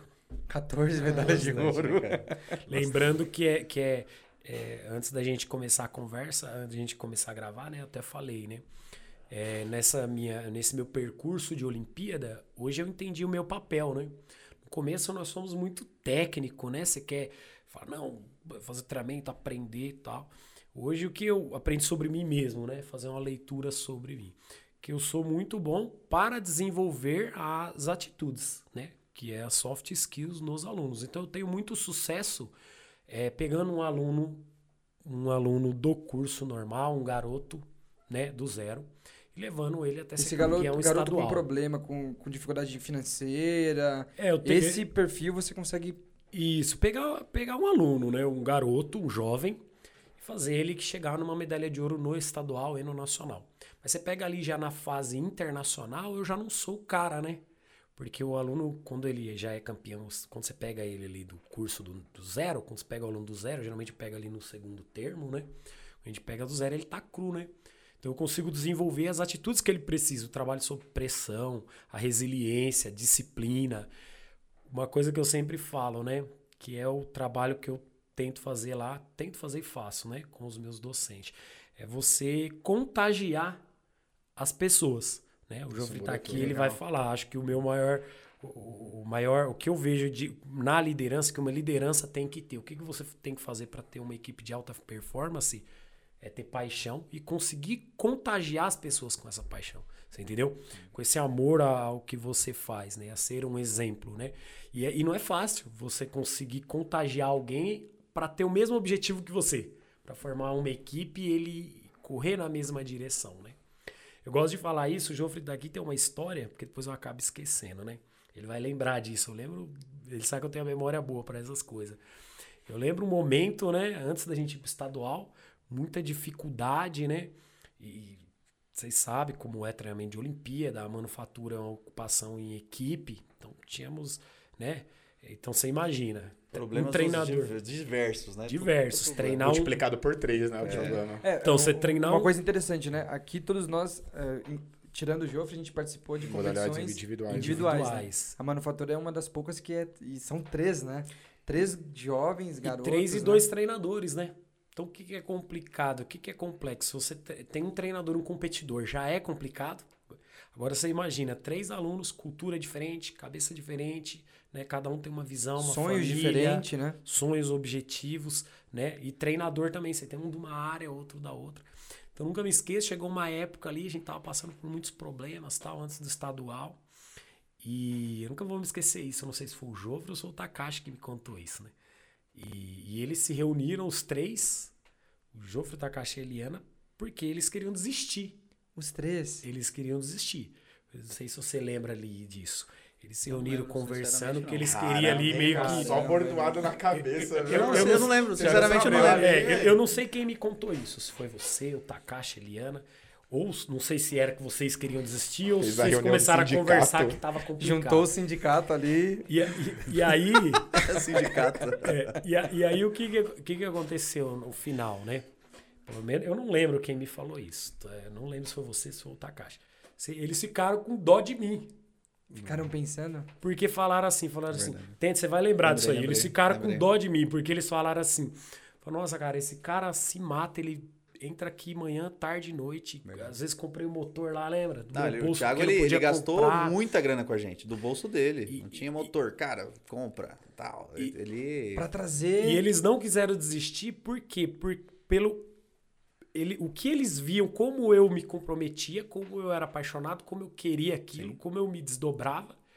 Então eles não desistiram porque falaram assim, pô, pô, meu, O cara acredita esse tanto cara na gente, acredita, né? é, foi tipo isso. Ele acredita tanto que vamos fazer isso aí por ele. Eu lembro quando ele ganhou a medalha de ouro do estadual, ele pegou a medalha assim, ó, não vou falar a palavra que às vezes eu falava. É isso aqui que você queria, toma, toma isso aqui, ó. Me pegou, bateu no meu peito assim, toma aqui. Tá aqui, caramba. É, então assim, foi emocionante. Então eu sempre falo isso, né? Ah, Às vezes você fala, fala assim, pô, o que fazer para uma equipe, treinar uma equipe de alta performance para ter um resultado?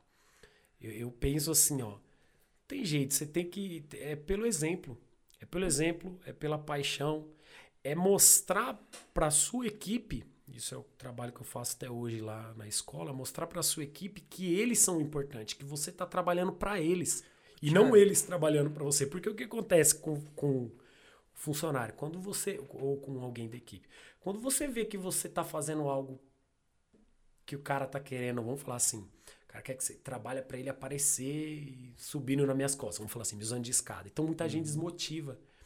Quando você enxerga o inverso, quando você fala, nossa, esse cara faz tudo por mim.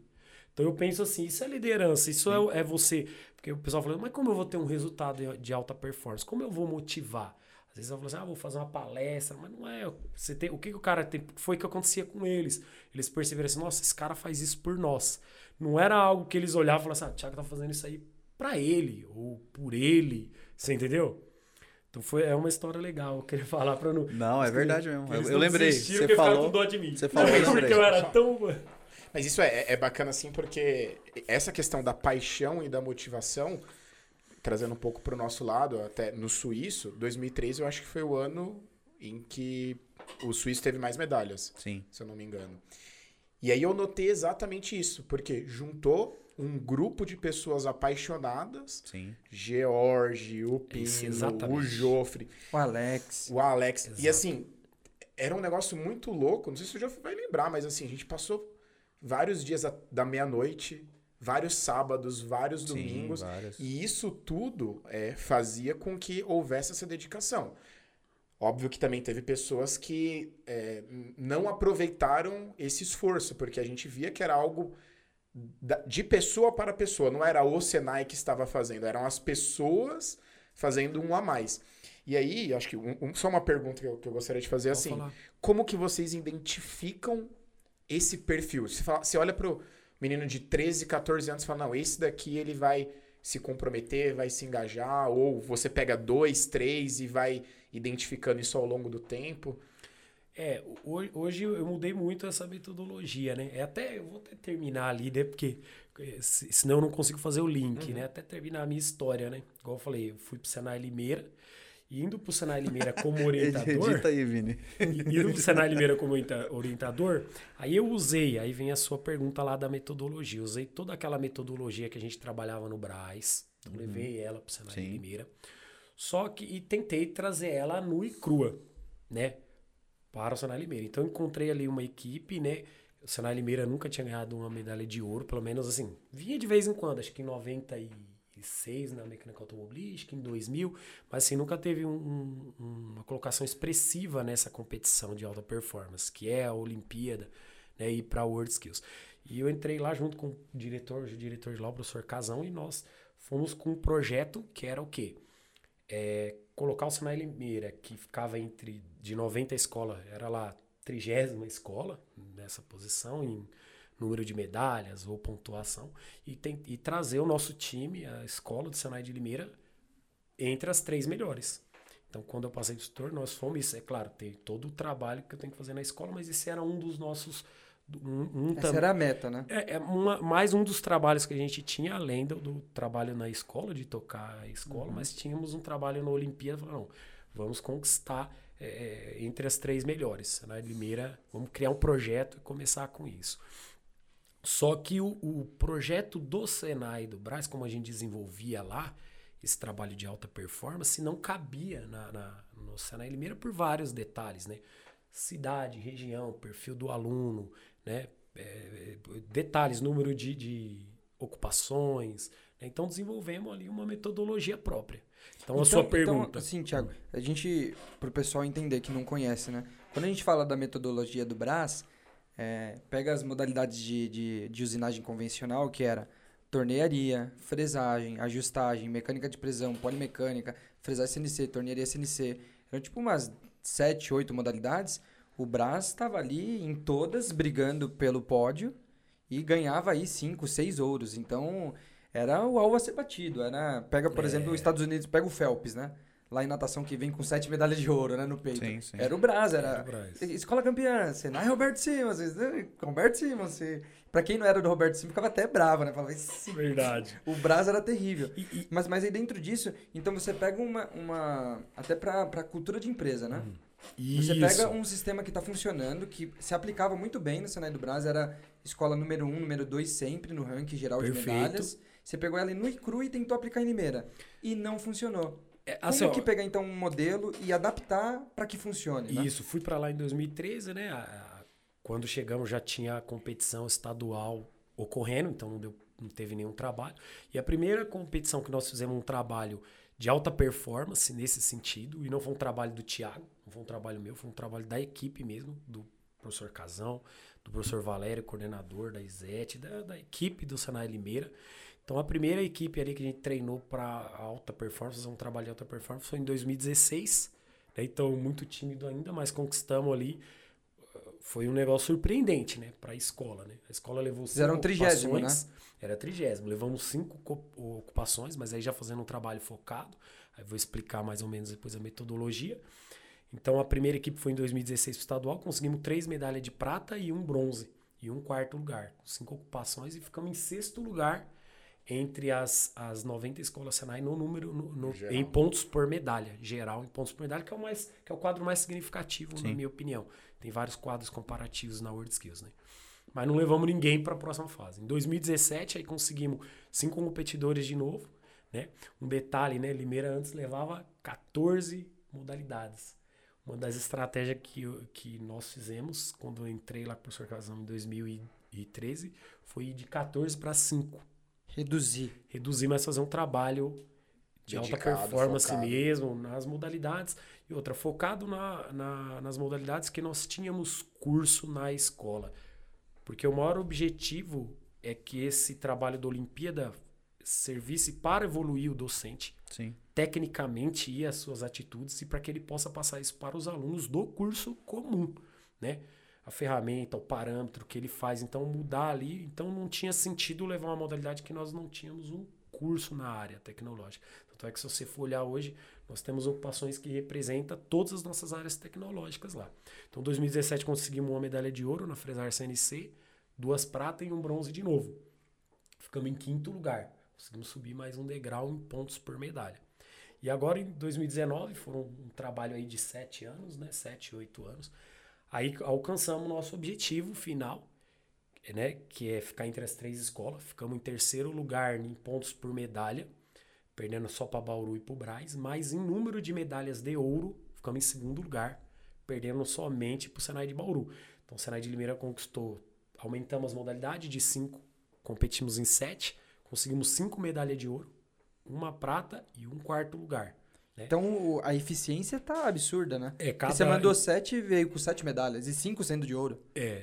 E, então, assim, foi um. Mas foi um projeto de sete anos. Não é da noite pro dia. Não é né? é da noite pro dia. Foi um trabalho de sete anos, um, um trabalho não focado. Assim, ó, não focado só no competidor da Olimpíada. Eu falo que por isso que eu falo que a nossa metodologia hoje é diferente, foi adaptada e sim um trabalho focado no docente, na evolução da infraestrutura, inovação, trazer inovação para o docente, para os alunos do curso e tecnologia, inovação e tecnologia, e sempre com pensamento em trazer a, aquela técnica para o aluno do curso. Aí você fala assim, como é que você prova isso? Provo isso porque o Senai de Limeira ganhou cinco medalhas de ouro no estadual de São Paulo, uma prata e um quarto lugar, igual eu falei, com todos os docentes que participam do treinamento com carga horária entre 80% e 90% de aula. Puxa, de aula no curso, não tinha ninguém ali com a taxa menor disso. Então o aluno da Olimpíada, na verdade, tem 16 alunos numa turma, ele era o 17. E não o docente tinha uma dispensa para trabalhar. Não. Você entendeu? Que era o comum. É Pelo menos 2013 é, mas era dessa isso forma. Isso é o que eu falei lá, Veio outras escolas. Né? Mas Sim. o Senai de Limeira não tinha como a, a criar essa, isso, né? Porque já era um quadro menor, mais enxuto, a taxa de ocupação já era alta, uhum. é, 100% de aluno empregado, então a metodologia é outra, entendeu? Então aí vem o seu título lá, né? Que você colocou, né? É como. Eu até mudo ali, né? Você falou como montar, como criar. Fala assim, como desenvolver uma equipe de alta performance. Então o que eu queria trazer um pouco é as estratégias que nós usamos para trazer uma equipe de trigésimo lugar entre 90 escolas para segundo lugar. Batendo, inclusive, em número de medalhas de ouro, uma escola grande que nem o Senai do Braz. Você como fez isso? Então aí tem a, a, a, as estratégias né, que eu queria dividir, que eu acho que é essa estratégia, essa metodologia, que é o que eu vi aqui na, na, na no que vocês me mandaram, ela é importante para eu poder passar não só para outras escolas, mas para parte para uma indústria, para um gestor, para alguém que lidera a equipe, né? São coisas às vezes você vai falar assim, não, mas isso aí eu escuto sempre, né? Mas é bacana falar, porque funciona, né? Igual o Provei agora, falando Funciona dos resultados, resultado, né? né? Você pegar. E uma escola, igual a gente falou do Braz, né? uma escola que tinha um resultado enorme e a gente, com a escola menor, conseguir ter um. É, conseguir ganhar mais medalha de ouro. pelo visto, as suas modalidades também são todas aquelas. Igual fresagem é um absurdo, é muita gente. Qua- Quais que foram as modalidades que trouxeram medalha? A, a que trouxe a medalha de ouro foi a, a fresagem CNC, é, instalações elétrica predial, a polimecânica, que também é né, toda mecânica convencional e automação, polimecânica e automação, a joalheria, que já é a nossa ocupação, já é um curso da escola, você vai ver que é tudo linkado com a nossa Limeira é muito tecnologia forte, né? Com essa parte de. de joia indústria, e, né? e modelagem de protótipo, né? E a prata foi na ferramentaria de moldes e só tornearia CNC que nós ficamos em quarto lugar, mas na minha opinião tá excelente, porque hoje, para você antigamente, na época de vocês, para participar da Olimpíada você se inscrevia e participava. Hoje não, hoje tem a seletiva. Então só vai quatro pro estadual. Então para você poder Certo. participar do Só estadual, quatro? só Caramba. quatro. Só quatro. Então você tem que Tem uma prova índice antes, tem uma né? prova índice antes. Então, assim, o, o nosso competidor, ele ficou em quarto lugar no estadual, mas na prova índice ele ficou em segundo. Então, assim, só a, a hoje a prova índice é o estadual, na verdade. Entendeu? Prova índice é estadual. Todas as ocupações ali, praticamente só vai quatro. Então, assim, você já tem que. Isso desde 2016, né? E pro desafio ser maior ainda, quando nós assumimos esse projeto em 2016 em Limeira, começou a ser exigido a seletiva. Então, Puxa assim, eu não vida. conseguia mais mandar direto, eu tinha que passar pela seletiva. Então, o desafio foi maior, né?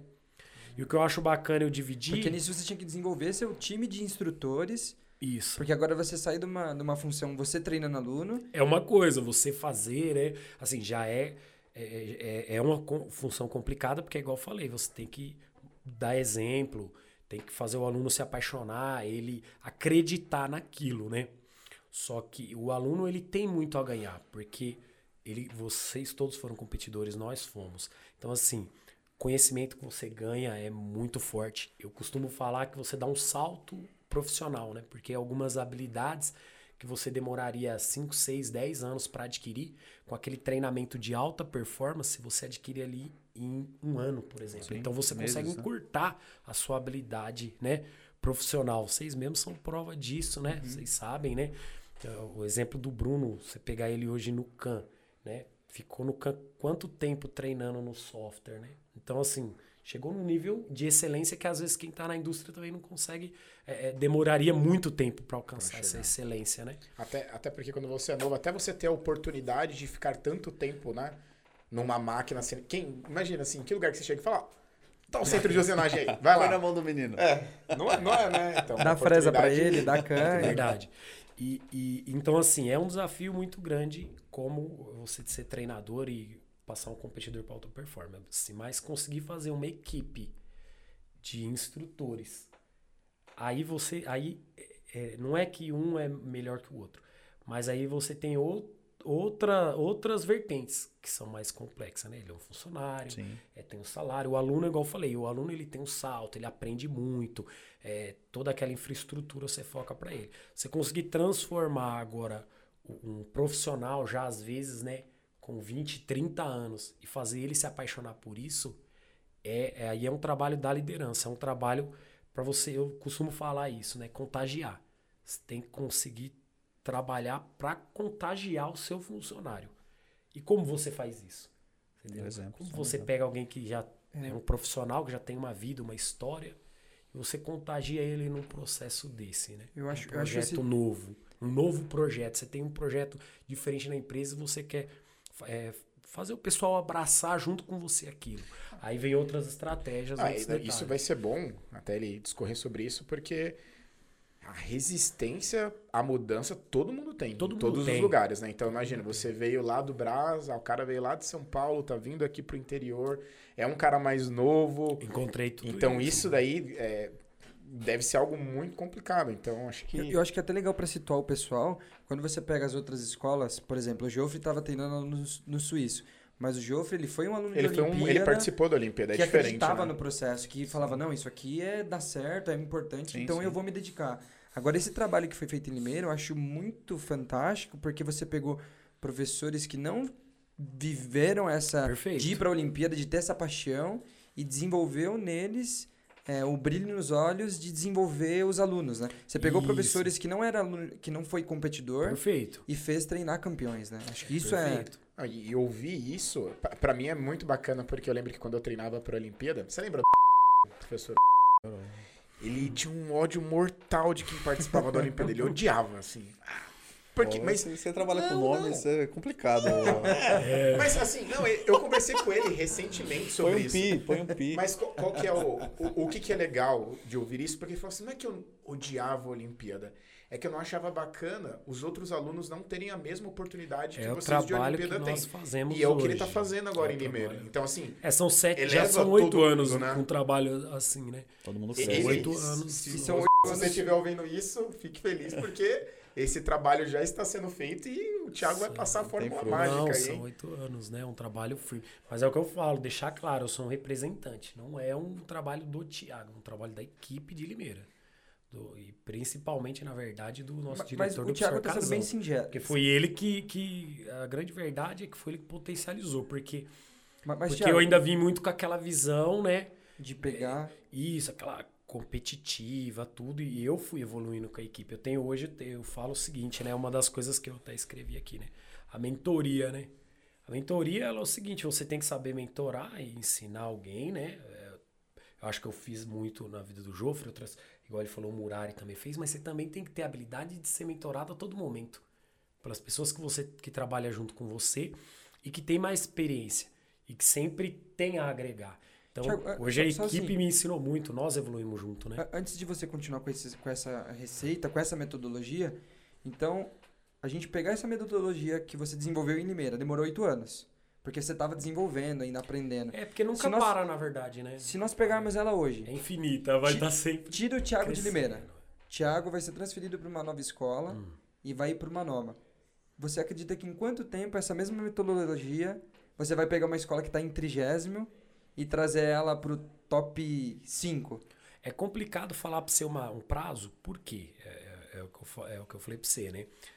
Tem cada, cada cidade tem o seu cenário, a sua indústria, a sua equipe ali. Mas eu penso assim, ó, não foi eu que comecei isso, né? Na verdade, o Pedro fez isso no Braz, iniciou um processo lá de sucesso. O José Ricardo iniciou lá junto com o George um processo de sucesso na U15. E eu, na verdade, sou o terceiro, né? Fomos para Limeira, e, mas eles já tinham feito coisas semelhantes. Mas o que, que eu vejo? É, é duro, difícil eu falar para você um prazo, porque Mas de dois a cinco anos você acha que é possível se atingir um resultado? Mas assim, tendo, tendo porque a gente sabe que para todo gestor, né? Agora trazendo para o mundo da indústria, todo cara que pega uma responsabilidade de gestão, por exemplo, como hoje o Bruno está no Open Mind, hoje ele é o gerente de vendas. Então, se dá para o gerente a, a carta de falar, ó, tá aqui o, a verba e a gente precisa desse prazo, porque a indústria vai te dar um prazo, né? sim, Você precisa desse prazo para trazer o resultado. E aí vem a habilidade do gestor de ir atrás, de, de fazer é eventos novos, de aqui, né? escolher time. Então, se te dá o recurso, te dá o time, te dá a autonomia, você acha que de dois a cinco anos seria um tempo razoável para implementar essa metodologia? Se eu fosse para outra unidade, sim, acho que sim. Acho que entre, é o que você falou, entre. É que, é, é que a gente, quando nós falamos de Olimpíada, é um processo de dois em dois anos. Então você só vai conseguir medir o, o seu, o seu resultado a cada dois anos. Então, por isso que eu acabo falando que seria entre quatro e seis anos, que é o que aconteceu com a gente, né? Entre quatro e seis anos aí. Para você conseguir Movimentar toda a equipe. movimentar. Porque no, no começo é aquilo, né? É, putz, se eu tô em cima, eu vou fazer acontecer, é uma coisa, né? E o que você fez foi Isso. transmitir isso para que outras pessoas também pudessem desenvolver. Aí já tornaria a vida dele mais difícil, porque da mesma forma que tem um George que subiu uma equipe junto com o José Ricardo, você subiu Limeira e você também deixou o Brasa ali com pessoas boas. Você sai de Cara, Limeira, você falou- você vai pra Americana, você vai Você vai ter que bater você né? É, porque você já deixou muita gente bem preparada Você ali. falou exatamente é, é, o gancho que eu ia pegar, né? É, é um processo muito complicado, porque. é, não, você, você resumiu perfeitamente. Porque o processo da, da Word Skills, você vai evoluindo muito. Tudo muda muito e é o que você falou. Quando eu saí, eu lembro o sentimento, né? Quando eu saí do Brás para Limeira, eu tive um sentimento assim, nossa, deixei tanta infraestrutura, tanto material humano bom lá, e hoje eu tô vindo aqui, isso é o primeiro momento, né? Nossa, sozinho, né? Para desenvolver esse trabalho. E, e você fica com esse sentimento que você falou, nossa, agora E agora, né? e agora? O que, que eu vou, Vou fazer? Eu, eu, eu criei o monstro. Não, não o monstro, É. mas eu, eu treinei. Um exemplo. E né? ele vai ser meu concorrente. Eu treinei o Zen Bolt, agora eu tenho que desenvolver um melhor que o Zen Bolt, É. né? E eu, e eu passo isso, e eu passo isso até hoje. Isso tem uma dica muito bacana também que eu coloquei aqui para esse, pensamento, que é um pensamento que tem que mudar, né? Então, os tempos, é igual você falou, os tempos vão mudando, igual antes para você conseguir um resultado expressivo, você precisava de menos esforço. Hoje não, hoje talvez eu tô falando para você aqui, ó, não, em seis anos dá para fazer, mas dependendo da tecnologia, do igual você falou, se eu for para outro lugar, mesmo levando a tecnologia, tem agora mais escolas. Limeira né, vai estar lá com a estrutura pra brigar com Não, você e, na e o outra pessoal escola. né? muito motivado, a equipe muito boa, comprometida e que já tenha o processo o processo na mão. Então é o que você falou, por isso que é complicado, né? Mas para a indústria, se você falou assim, não, Tiago, quero levar para a indústria, você tem um projeto. E aí a- a- os pontos de medida desse projeto é diferente, não é a cada dois anos, né? É todo mês é que você todo vai ter. mês. Então eu acho que dá. É, o que eu vou falar aqui, a pessoa levando para o mundo industrial, o gestor levando para o mundo industrial, talvez dê fazer em menos tempo. Depende muito do projeto. É o que eu Sim, falo. é Olimpíada é um projeto. É um projeto diferente. Mas se você falar assim, não, você vai ensinar outra escola, aí eu consigo falar que é isso aí mesmo. É uns seis anos, né? Pra você desenvolver. Desde que a galera abrace a ideia, né? Não, mas aí é, esse é o trabalho, né? Esse é o trabalho que você, que o gestor tem que criar. Tanto é que eu, eu gosto de falar o seguinte: é, às vezes o pessoal pensa assim, eu vejo muito isso no mundo industrial, né? Até nas empresas que eu trabalhei antes, que a gente conversa muito. É, chega um gestor novo, vocês vão saber do que eu tô falando. Troca o time todo, coloca o pessoal que ele já conhece, né? Ou que trouxe de outra empresa. Eu, eu já sou um pouco o o que, o que eu acho. Eu acho que você tem que conseguir desenvolver a, a pessoa que você tem ali para trabalhar. Você entendeu? Não falar assim, ah, não, eu vou trocar. Ah, não, agora eu vou pegar, vou colocar todo mundo que eu gosto, que eu conheço. Uma peça ou outra, sim, ó, apareceu uma vaga, né? Peças alguém chaves, né? aposentou. Não, mas assim, alguém aposentou, apareceu um momento. Agora, você pegar assim, chegar numa fábrica, numa empresa e querer trocar todo, mundo para colocar no seu time, eu já não concordo com essa estratégia, né? Porque todo mundo tem família. E qual é o papel do gestor? Eu falei, o papel do gestor é qual? Trabalhar as pessoas. né? Trabalhar as pessoas, desenvolver as soft skills, desenvolver o potencial, trazer a pessoa para o grupo. Né? Então, você pegar e falar assim, ó, vou trocar e colocar o Jofre, que é meu amigo, é muito fácil. É muito fácil, né? Sim. Meu amigo, foi meu aluno, gosta de mim. E eu pegar o docente que está lá, você entendeu? Mostrar os benefícios daquele projeto, contagiar ele com, né? com isso, né? Com a tecnologia, com a vontade, com a paixão. Aí é o trabalho de gestor, né? Se eu só pegar e falar assim, não, saio trocando aqui. É. Mas é o que você falou, tem alguns pontos, mas são. É, ao- ao- é, às vezes você troca algum ponto estratégico. Mas é um Uhum. detalhe, né? É, uma coisa que eu acho interessante, trazendo para nossa realidade da indústria mesmo, né? A gente tem hoje a Open Mind. São, quanto, são quantos ex-alunos de Olimpíada? Se pegar o time da Open Mind. Porque assim, a Open Mind é uma empresa nova no Brasil, 10 anos. E hoje vem com uma representatividade no mercado de CAN absurda Nossa, de grande. legal. E a gente tá falando de um histórico de quantos ex-alunos de Olimpíada? Não, é, nós, de- nós temos 10 pessoas. Uma é a secretária, então não fez Senai. Do restante, todos fizeram Senai e dos nove, né, que restaram, apenas dois não foram para a Olimpíada. O restante, todo mundo. Todo mundo. legal. Então, ó, olha a potência que vira, por isso que eu queria é, trazer isso seu, porque nós aqui no Cavaco Cast é um sonho, que eu tô- tenho conversado sempre com o Bruno e com o Vini, um projeto de fazer algo, é, algo na prática, não, não, não um projeto que é só no papel bonito, mas projetos do, do algo do tipo, isso é bem impactante, transformando de um operador a um programador. Legal. Porque, como, por exemplo, eu, eu vivi na, na Olimpíada, eu sei, e o Thiago sabe muito bem disso, eu creio que ele se joga qualquer aluno pro Thiago. É que a Olimpíada a gente tem um resultado, tem uma medalha. E a vida, ela não, não é uma competição. né? Não, vai é uma ter- competição, é diferente. Eu tenho, tem até uma frase que eu e o Vini gosta muito do, do Bruno Perini, dos sócios, né? É se que- ajudar na vida real, é se ajudar. Que né? ele fala assim, é, a vida de um competidor ela é muito ingrata, né? Porque só tem um- uma medalha de ouro. É. Mas a vida como um todo, você não precisa ganhar medalha de ouro pra ter sucesso na vida. Não, Perfeito. não. Todo mundo que vai tendo atitudes boas e vai conseguindo crescer, vai conseguindo ter sua casa, seu carro, sua família, indo viajar e coisas do tipo, né? E eu vivi na prática que se eu tenho um bom mentor, um bom professor, esse mestre que o Thiago falou que vai pegar e vai colocar o brilho no olho do garoto de 14 anos, porque o garoto de 14 anos ele tá ali como uma esponja, né? Se ele pega um professor Perfeito. ruim que não quer ensinar, e isso a gente vê pela escola pública, né? Infelizmente. Não, o, o garoto dele, nessa fase de 14 anos é o que você falou, ele cria modelos. E você é um modelo pra ele. Sim. Você entendeu? E se, se tem um modelo bom, você transforma a realidade, né? A gente pega aqui, somos todos aqui transform... é, realidades transformadas pela Olimpíada, né? E eu até tava brincando com o Thiago. É, teve uma certa vez, né? Eu trabalhei durante três anos na Imug. E com o meu chefe da Alemanha, o Jürgen, é, em uma conversa nossa, né? Eu ia jantar todo dia com ele, ele vinha é, três vezes por ano pro Brasil.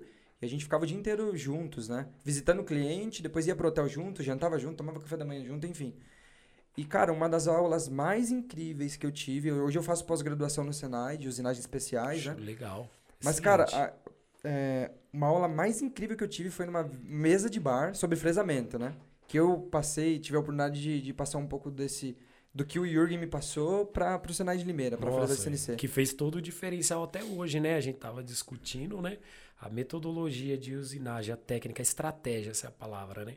De usinagem que você passou para nós, evoluiu muito o nosso processo de usinagem. entendeu? E- até fiz um reconhecimento para você no LinkedIn, né? Porque Agradeço. hoje é possi- porque as suas aquelas estratégias, né, que nós que você desenvolveu com a nossa escola, é, possibilitou que nós conseguíssemos usar qualquer tipo de ferramenta e alcançar o mesmo resultado, alcançar ou bem próximo e diferente da marca, né, da, da ferramenta. E mas por incrível que pareça. Thiago, essa técnica eu aprendi com o Jürgen numa mesa de, de bar. A gente tava perto do horário de jantar, tomando cerveja, que o alemão ama cerveja e eu também gosto comendo amendoim e ele num guardanapo. Ele falou: não, espessura média do cavaco é isso, o FZ é isso, você precisa, quando você entra em full slot, isso acontece. Então, é, eu acho importante a gente pensar no todo, né? Para desenvolver a indústria nacional, estratégias como essa para a indústria aplicar, né? Isso. Para o Senai formar grandes profissionais, para a indústria virar mais competitiva, trazer mais, é, mais, mais dinheiro para o país, né? Trazer mais negócios, né? Então, por Verdade. isso que eu, que eu acho importante é, perguntar dessa questão da, da metodologia, de trazer de um lugar, pôr no outro e fazer funcionar. Isso.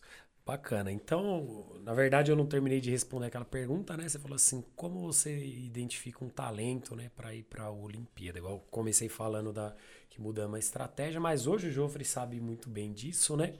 Eu tenho, eu, eu não gosto daquele negócio de fazer um teste. Mas, ah, vou fazer um teste e tal com o aluno, fazer uma provinha, eu não acredito muito nisso. Mas eu, eu sempre acredito no quê? Na vontade mesmo na vontade do aluno de participar, de fazer, e eu escolho conviver um período com ele ali, né? Tanto eu como meus treinadores. Então, por exemplo, você pega um aluno, o aluno que tem muita vontade, que te procura, que quer, às vezes você convida pelo desempenho dele técnico nas aulas. Então, tem um momento que você fala, nossa, esse aluno aqui está sobressaindo. Né? Mas às vezes não, às vezes você vai pegar aquele cara, que foi o meu caso quando eu era competidor, o caso do Jovem também, né, Jovem? Sim. Nós não Eu éramos quero, um quero. gênio, mas que tinha muita vontade. Tinha porque vontade, eu cara. penso que isso daí é o mais importante, na minha opinião. É o cara que tem a paixão, que vai buscar, que vai abdicar, às vezes, de outras coisas da vida dele para se dedicar àquilo, né? Mas é óbvio. Aí você vai conviver com ele um período ali e falar, ó, você vai ficar é, como um contraperíodo aqui, uns três meses, quatro meses, pra gente ver o seu potencial, ver como você desenvolve. Porque às vezes o menino quer, mas depois que ele vê que o projeto é complicado, que tem que se esforçar muito, acaba dando pra trás. Então você convive um período ali pra você conhecer aquele garoto, né? Ele também te conhecer. E até pra você ver o perfil, qual ocupação ele vai, né? O Joffre vai lembrar disso, né? Foi meu competidor. Dificilmente eu batia o cara na ocupação que ele ia. Né? Não sei se você lembra, a gente pensava um negócio, depois via. Migrava, né? Um migrava, ia ia desenvolvendo. Não, esse cara aqui, ele tá melhor nessa área, né? Ah, não, esse daqui, ó, esse aqui se desenvolve ele em qualquer lugar, né? A gente até brincou do Aleph que era Que é eletrônico e Era foi pra ele- presagem CNC. eletrônico, foi pra. Hoje ele Vocês trabalha verem com que a metodologia CNC. funciona, né? Não, e De não, eletricista assim, a fresador CNC, de né? eletricista a fresador CNC e hoje trabalhando numa puta de uma empresa de óleo e gás. É, assim, eu fui visitar um cliente, ah, nós compramos um Integrex, uma máquina de alta tecnologia, queremos conhecer o seu software. Quando eu chego lá, cara, com a barba da Al-Qaeda, assim, ele fica olhando assim pra mim, eu não reconheci por conta da máscara, né? Pô, você competiu comigo, eu falei, tira a máscara aí. Puto Aleph, meu. Falei, Caramba, velho, que da hora. Legal, assim, né? Pô, o cara era eletrônico. Eletrônico. E aí É. conseguiu ir pra área de usinagem e desempenhar, meu, usina peças Sim. extremamente complexas lá. E aí veio o gancho da onde eu, eu, eu- aí eu já vou puxar o gancho, né, de primeiro eu respondi como que a gente escolhe o aluno, é mais na vontade mesmo, contexto até familiar, né? Você vê quem é, é que a família apoia também, né? Porque é um projeto a longo prazo, a gente cria um planejamento de treinamento, né, pro garoto. E faz Ju fez- diferença. É, eu sei, eu dei muito trabalho, né? Isso, então, tem comportamento e atitude. A parte técnica a gente desenvolve. A parte Isso é o técnica menos. desenvolve, é o, é o de menos. A parte técnica você vai desenvolver com esforço, com a dedicação, com o apoio da família e com planejamento. Né? Igual a gente sempre fala o quê? É, prepara o aluno, fala onde você vai estar daqui dois anos. Você quer fazer mais outro curso além desse que você está fazendo, né? Então a ideia é essa, criar um planejamento de vida. Quantos anos dura um processo? Processo de Olimpíada, né? Igual você tem a competição estadual, nacional e a World Skills, que é a internacional. Em média aí, quatro anos. Quatro o, a- anos. o competidor que vai até a, a última fase, última né? Que fase, são né? poucos, né? A gente fala que assim, só tem um que ganha medalha de ouro, igual vocês citaram agora, né? Uhum. Só um vai ganhar medalha de ouro. Mas a gente sempre cria um planejamento pensando que você vai ser campeão. O Thiago é tão fissurado que acho que se tivesse uma modalidade galáctica, ele ia querer participar. Com ET, Mas, né? mas é o que eu falei pra você, né? Hoje eu adequei muito o meu perfil, entendi muito qual é o meu talento real, porque a gente procura muito, ainda mais a gente que vem dessas, dessa parte técnica, você procura muito ser técnico, ser melhor que alguém tecnicamente, e hoje eu vi, assim, qual é o meu talento, talvez, ou o meu, o que eu contribuo melhor na vida dos alunos e das pessoas. Contribuindo na parte das soft skills, de desenvolver pessoas. A técnica tem muita gente boa, muita gente, Muita gente melhor que eu. Então por isso eu até falo, eu tive muitas medalhas, igual você falou, Tiago, quantas medalhas de ouro você tem?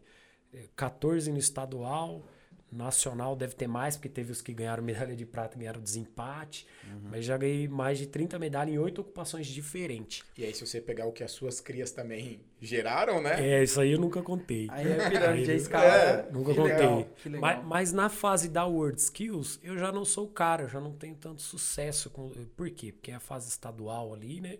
Você tá, você pega o aluno cru, né? Então eu tenho muito para desenvolver ele como pessoa, como ser humano, né? E na fase nacional por consequência, mas na World Skills eu já não sou o cara, tem, né, outras, eu não tenho tanto sucesso. Nessa fase eu entrego o meu aluno, o Jofre sabe disso, né? Eu consigo desenvolver até ali. Na World Skills que aí o cara já tá tirando nota 90, para você sair do 90. Pro Eu 100. sempre falo, pra você sair dos, dos 50 pro 90 é fácil. Agora, pra você sair do 90 pro 91, sei que o diga, né, Bruno? É, complicadíssimo. É Então, aí- de ferramenta, estudo, puxa, por que, que tá saindo fora? Aí a você já precisa de alguém mais técnico que outro. Eu já preparei aquela, aquele, hum- aquele ser humano, né? Aquele garoto, em todas as soft skills que ele precisava, as atitudes, até para ele ser um profissional, independente se ele vai perder a competição ou não. Porque uma das coisas que eu mudei também como pessoa. O foco, na verdade, não é a medalha de ouro. Não é ganhar. Eu levo isso para minha equipe também. Não é ganhar medalha de ouro, e sim desenvolver o meu docente e o meu competidor, né, e os alunos do curso com potencial técnico muito bom, mas também com potencial humano de desenvolver a pessoa como ser humano, você entendeu? Como profissional. Esse é o objetivo maior. A medalha é uma consequência do momento. Sei que o diga, né? Às vezes você fala assim, eu lembro, o final do seu desempate não deu um ponto. Não, se eu não me engano, qual, deu décimo. Deu décimo. Então, assim, ó, quem é o melhor? Desculpa, por décimo, não mostra quem é o melhor, quem é o pior. Então, mas o importante é a posição que você está hoje, gerente de vendas, né? Abrir, montando uma empresa. Então, assim, é, onde eu quero chegar? É esse, esse é o prêmio. Esse, esse é o principal. Mas Sim. isso não é só o trabalho da Olimpíada. Isso é o trabalho do Senai. Isso é o trabalho do Senai.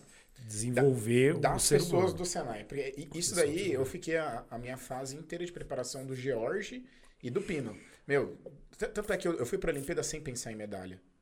Não, Isso. Era aquilo, meu, vai, aprende, desenvolve. Eu trabalhava na Sandvik. Eu larguei a Sandvik pra ir para pro Senai competir Sim, com sim. outro rapaz. Treinei três meses. Nossa. Três meses. É. Que potencial, hein? E aí, mas nessa vibe de, putz, não, eu quero melhorar no can, eu quero aprender. E isso foi. a- a- é engraçado, né? O Alaf vai estar ouvindo. Era a minha máquina, eu tava dividindo máquina com o Osasco. E a máquina do lado era o do Brás.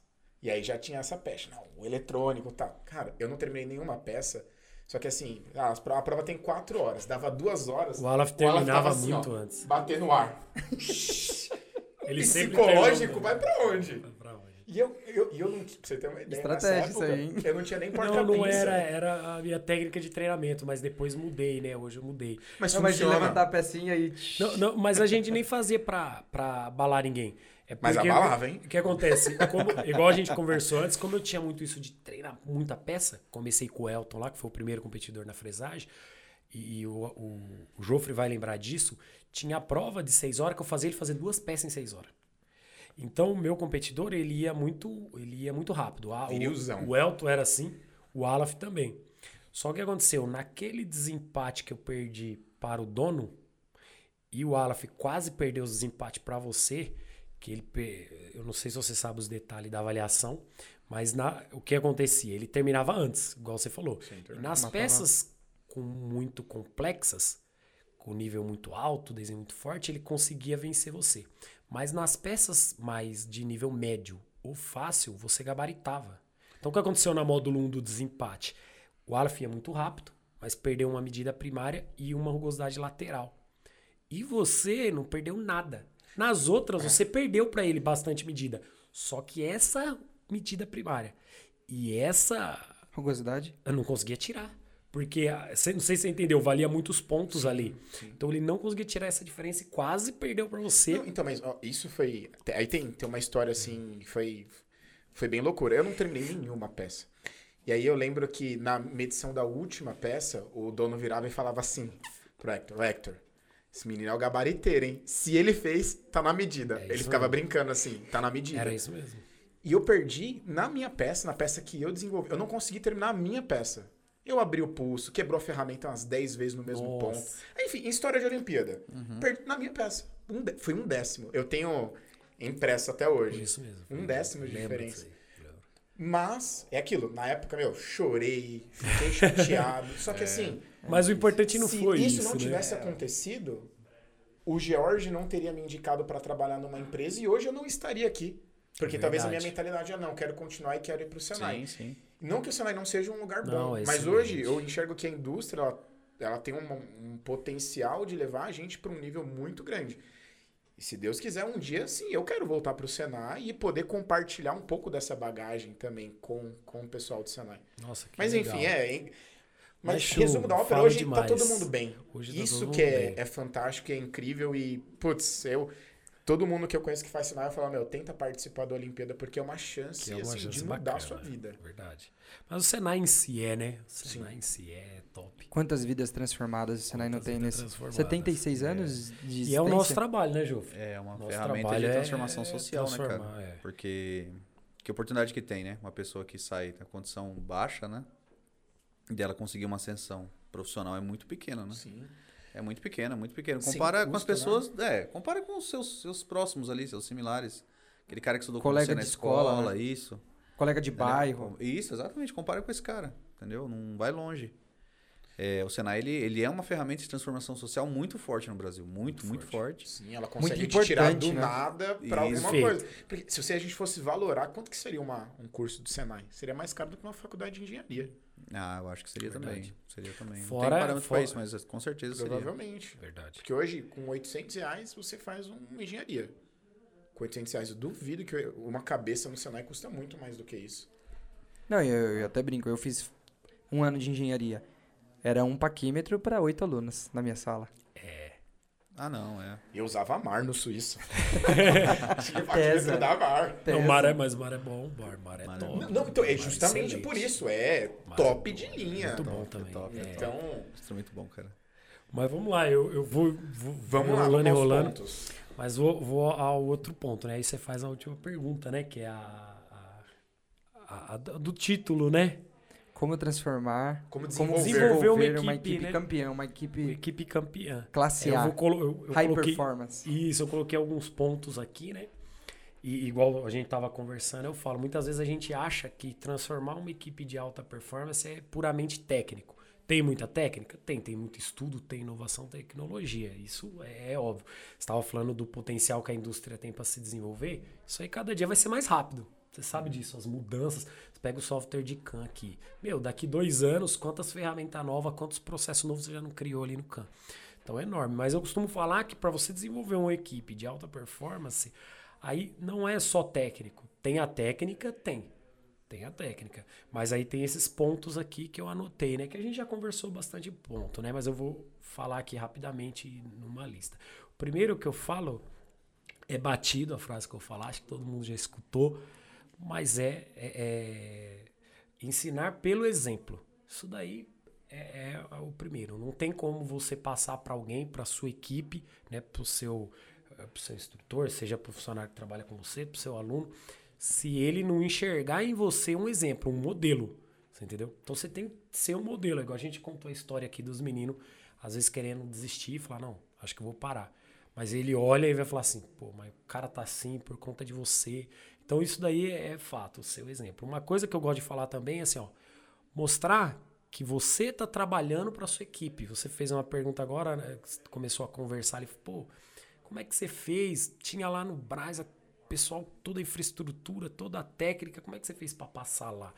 Passar para outro Senai, aquela mesma, mesma tecnologia. Como vão acreditar em você? Um menino, um moleque novo? Veio como chefe, cara, querendo é, mudar tudo, né? como é que você faz? Então eu tenho uma receita para isso, né?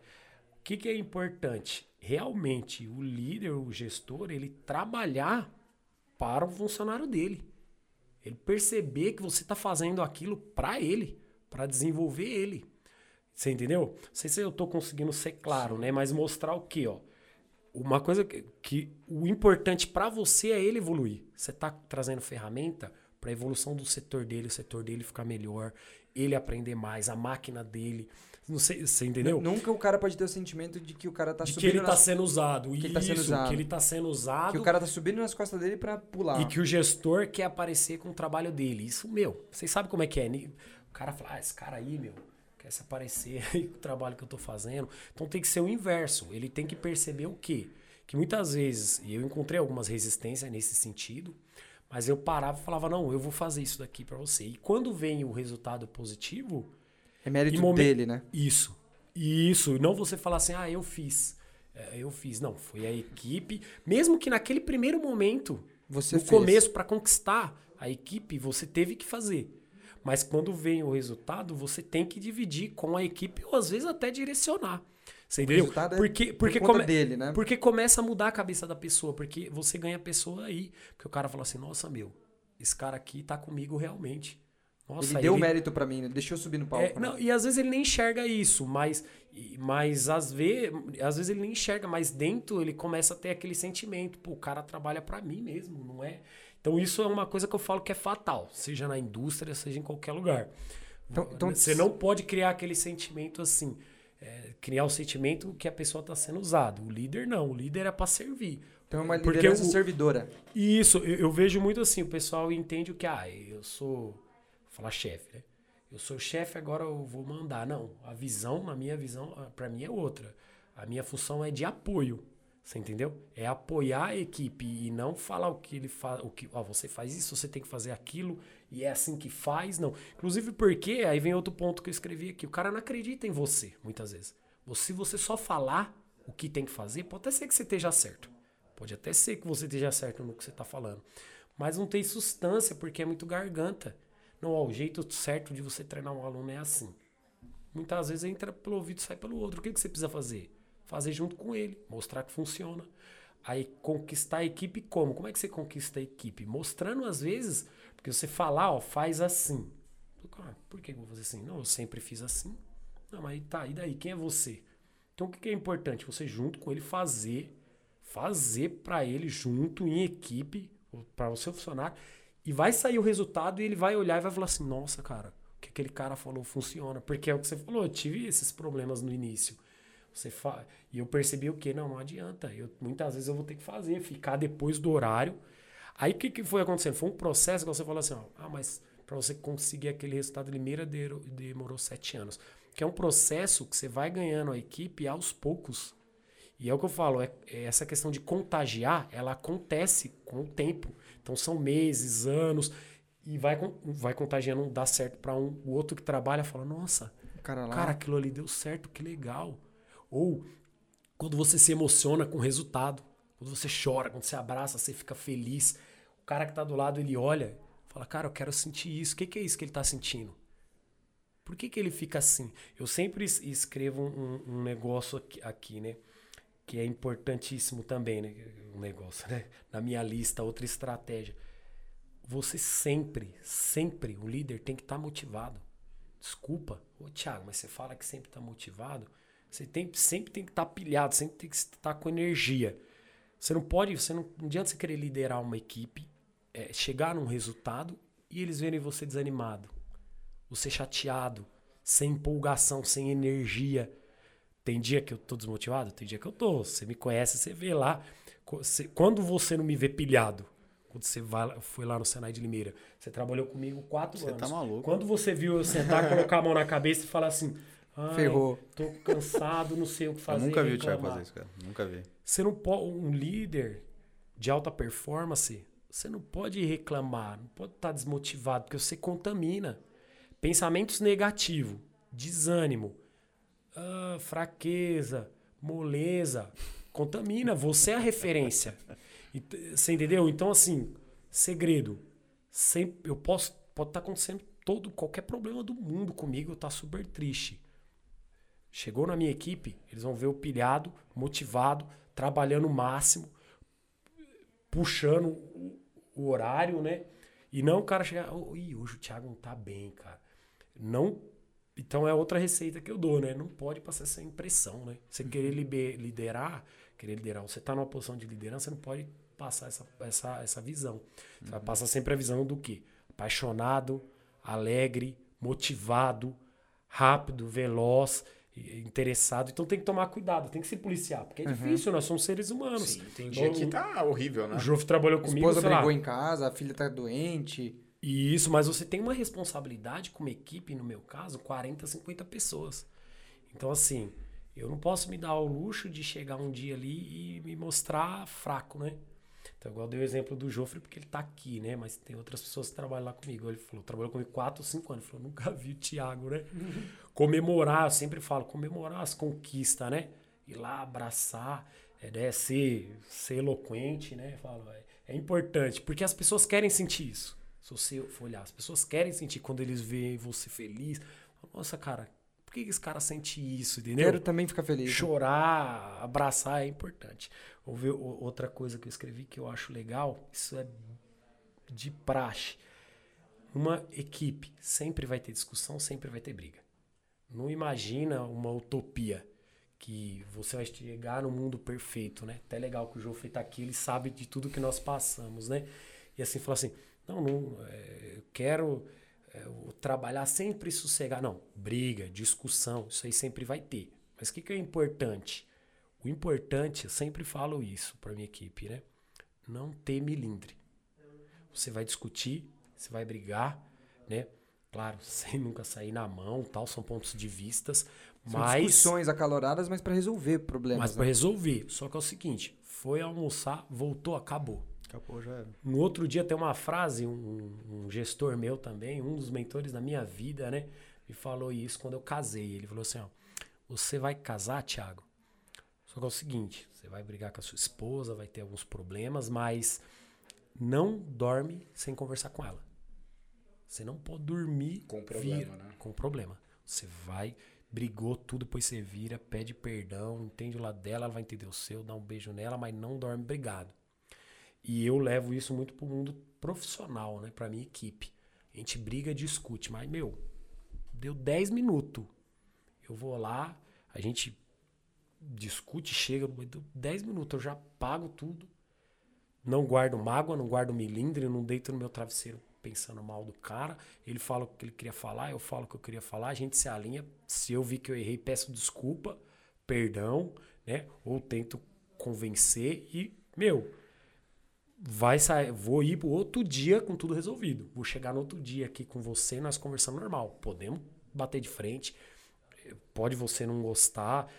No outro dia ainda você tá com a sua opinião, eu tô com a minha. Mas você vai cumprimentar, vai pegar na mão, vai olhar no olho, vai abraçar, vai conversar outros Pode se assuntos tornar um normal. negócio pessoal, né? Não pode se É tornar um negócio pe- profissional. perfeito, perfeito. Não se- pode se tornar pessoal.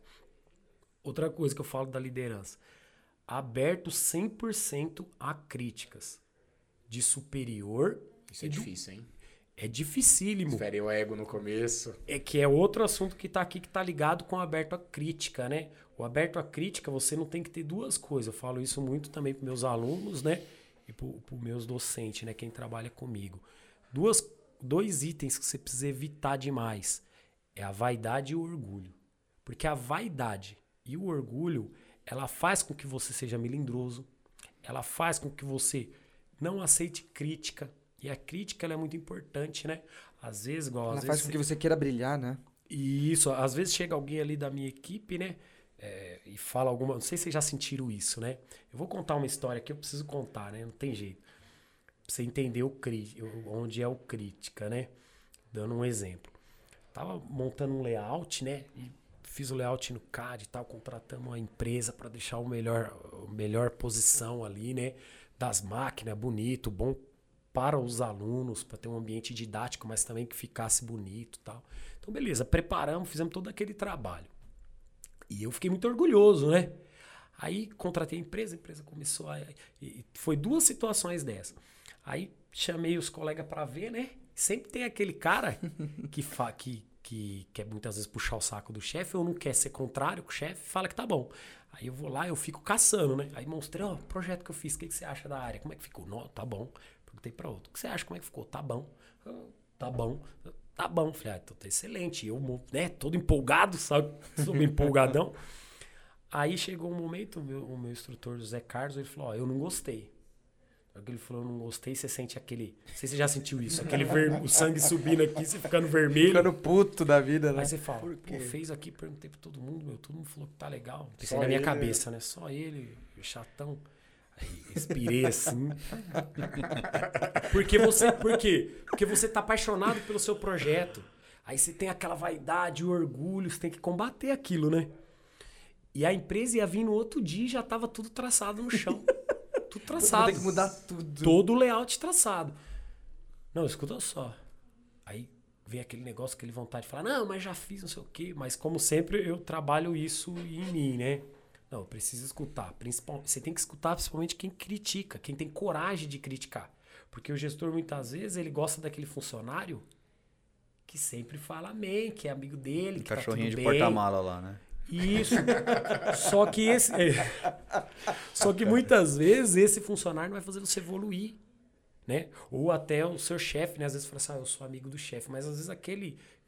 Quem tá numa posição acima de você, ele vai te estressar, mas vai falar alguma coisa firme, mas vai fazer você evoluir. Então é importante. E aí, voltando na história, respirei fundo, né? Falei, fala, fala, pode falar. Ele pegou, não, ó, eu acho isso, isso. Resumo. Mudou o layout, já tava traçado. Depois eu olhei, pensei bem. Falei, Caraca, ficou Tá. bem melhor do que eu tinha feito, cara. sabe, abri a mente, respirei, tirei a vaidade de que eu criei tudo, sabe? Fui eu que fiz. Tirar aquele negócio, é, fui eu. E, e, e outra, ouvi ele. Ele fez uma Porque ele que crítica. vai estar dando aula ali, ele, ele conhece bastante, né? Então, e ficou muito melhor a ideia dele, né, professor José Carlos? Se escutar nós, né, amo ele de coração, é muito bom também.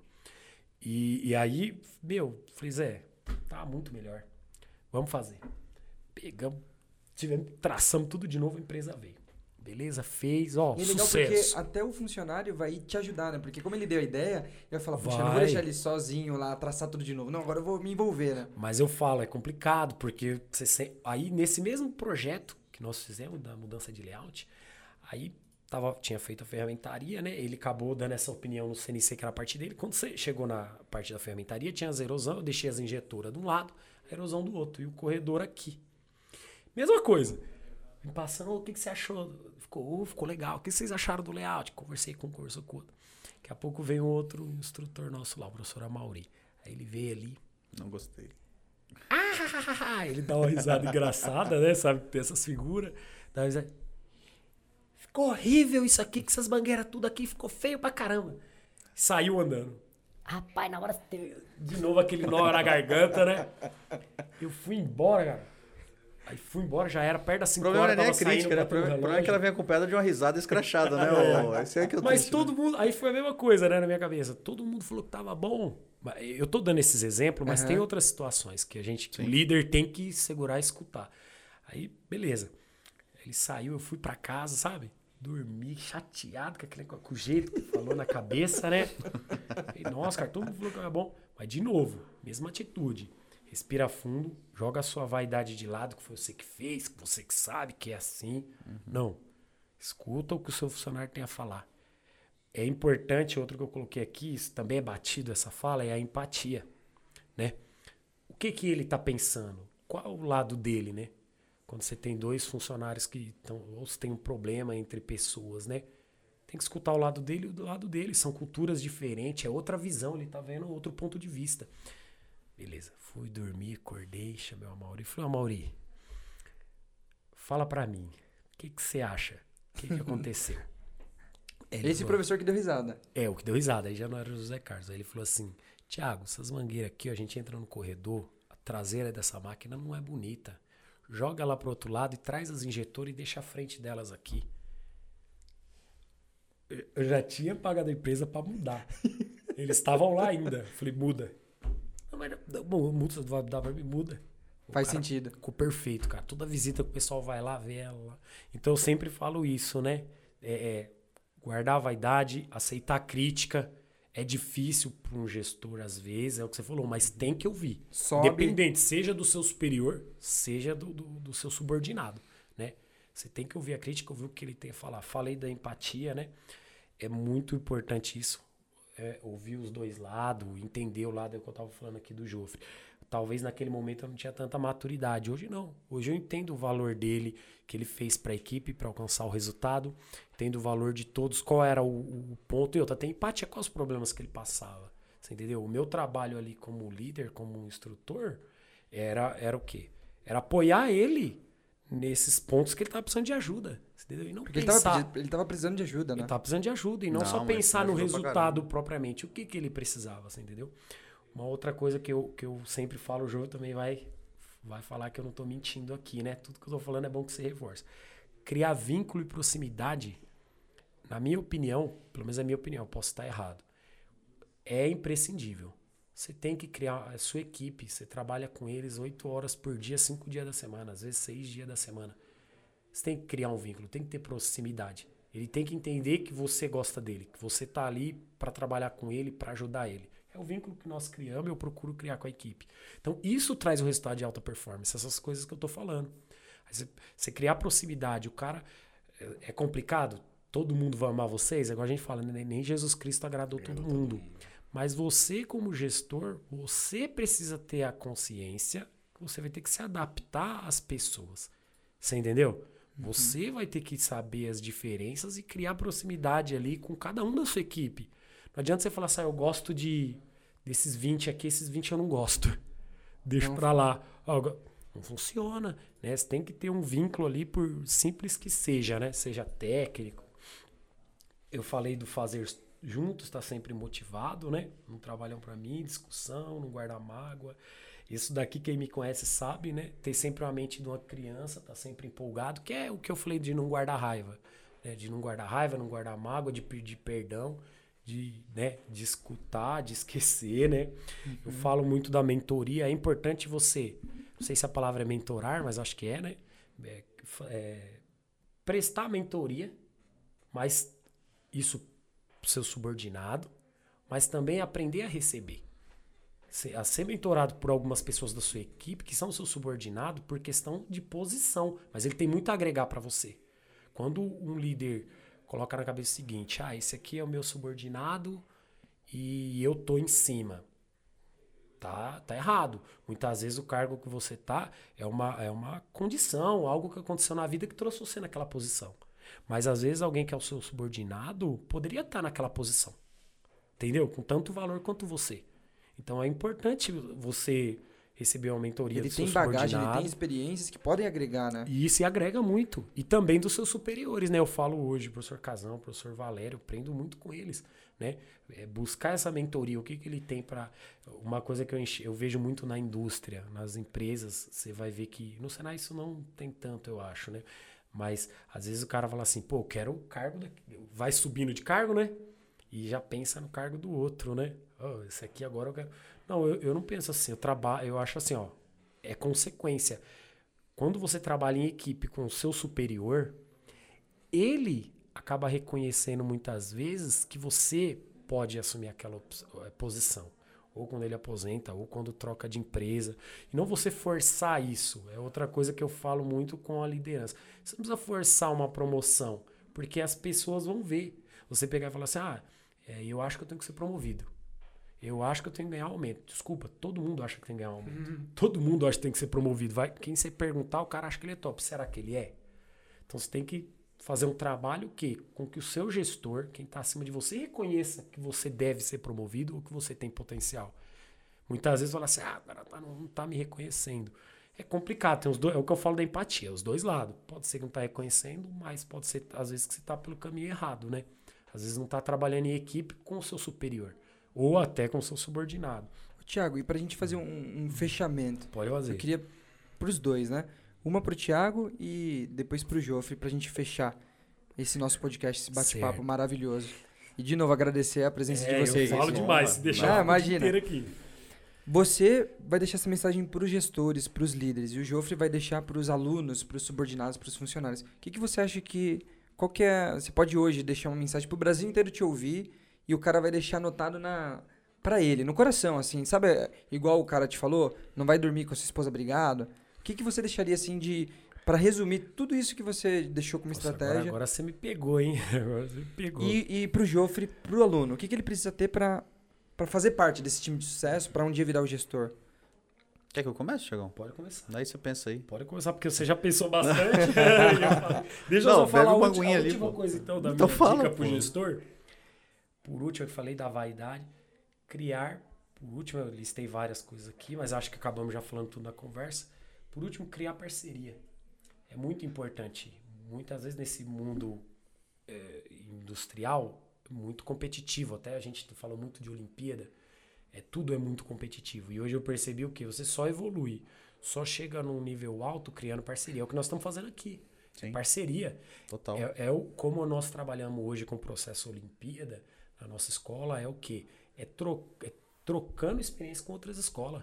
Se você for ver, chamando fazer simulado da nossa escola, indo fazer simulado, porque o mais importante, igual eu falei, quando você esquece a medalha de ouro, você pensa só em evoluir, você cria parceria. Então, isso para um gestor, eu falo, é essencial. É parceria com ferramenta, que você vai passar técnica, né? Vai lá e ensina uma técnica para nós, né? É parceria eh, com quem você pode contratar, com entidades. Então, isso aí é outra coisa que é, que é fato. Para evoluir, para a equipe evoluir, para um gestor ir bem, tem que ter parcerias. Sozinho, você não chega em lugar nenhum. Lugar nenhum. Por isso que eu falei, tudo que eu ia falar parece meio batido, né? Mas, Não, mas- mas é a receita, é como a gente faz, é como trabalha. O difícil é aplicar, né? A receita todo mundo sabe, né? Vocês vão saber Mas aí- aplicar. O difícil é aplicar. Pode ir agora, dá uma mensagem sua. Não, eu, na verdade, parabenizar vocês aí pela iniciativa, né? É, a gente usa vocês como exemplo lá. Eu, eu falo direto de você, o Brunão, principalmente, né? Pô, os caras falam assim, pô, professor, os seus, os seus alunos, né, cara, só se dão bem, então. né? Fala assim, não, Verdade. porque tem aluno tal que tá num determinado cargo, né? E é novo, e não sei o quê, e tá evoluindo e tal.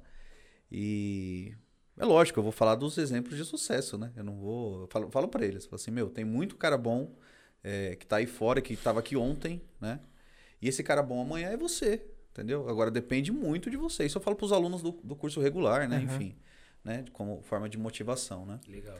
É, a, a mensagem, o, o Luquinhas, é o seguinte, cara, eu assim, contei um pouquinho da minha história, né? Vivi muita coisa com o Thiago, né? Nossa equipe lá, Takashi e tal. Depois fui pro Suíço ver muita coisa também com a equipe, próprio Jorge, né? É, Pino, né? Um irmãozão nosso lá também. É, Alex, enfim. É, mas a, mensagem, de repente, pro aluno do curso regular é, é uma certa resiliência, cara. Né? O que eu falaria para eles hoje é isso, né? É você apostar em você, né? Usar os recursos que o, o Senai disponibiliza, né? Questão de recursos físicos, recursos é, humanos que a gente tem lá, que é muito rico. E usar isso ao máximo, né? Eu falo pros alunos, falei, cara, você faz o que de manhã? Né? Dou aula de manhã lá pra turma, né? Do torninho lá, né? Eu venho pro curso, e à tarde? Na tarde eu vou pra casa. E você faz o que em casa? Nada. Né? Eu jogo videogame, eu vou ver uns amigos, tal, tal, tal. Falei, cara, fica aqui, entendeu? Fica aqui, pesquisa uma coisa nova, olha uma tecnologia, entendeu? Almoça aqui, traz uma marmita, fica aqui dentro, vai na biblioteca, pesquisa, vem, pergunta para um professor um assunto, né? Algo Ajuda você, o professor com alguma é coisa. algo que você se interesse, entendeu?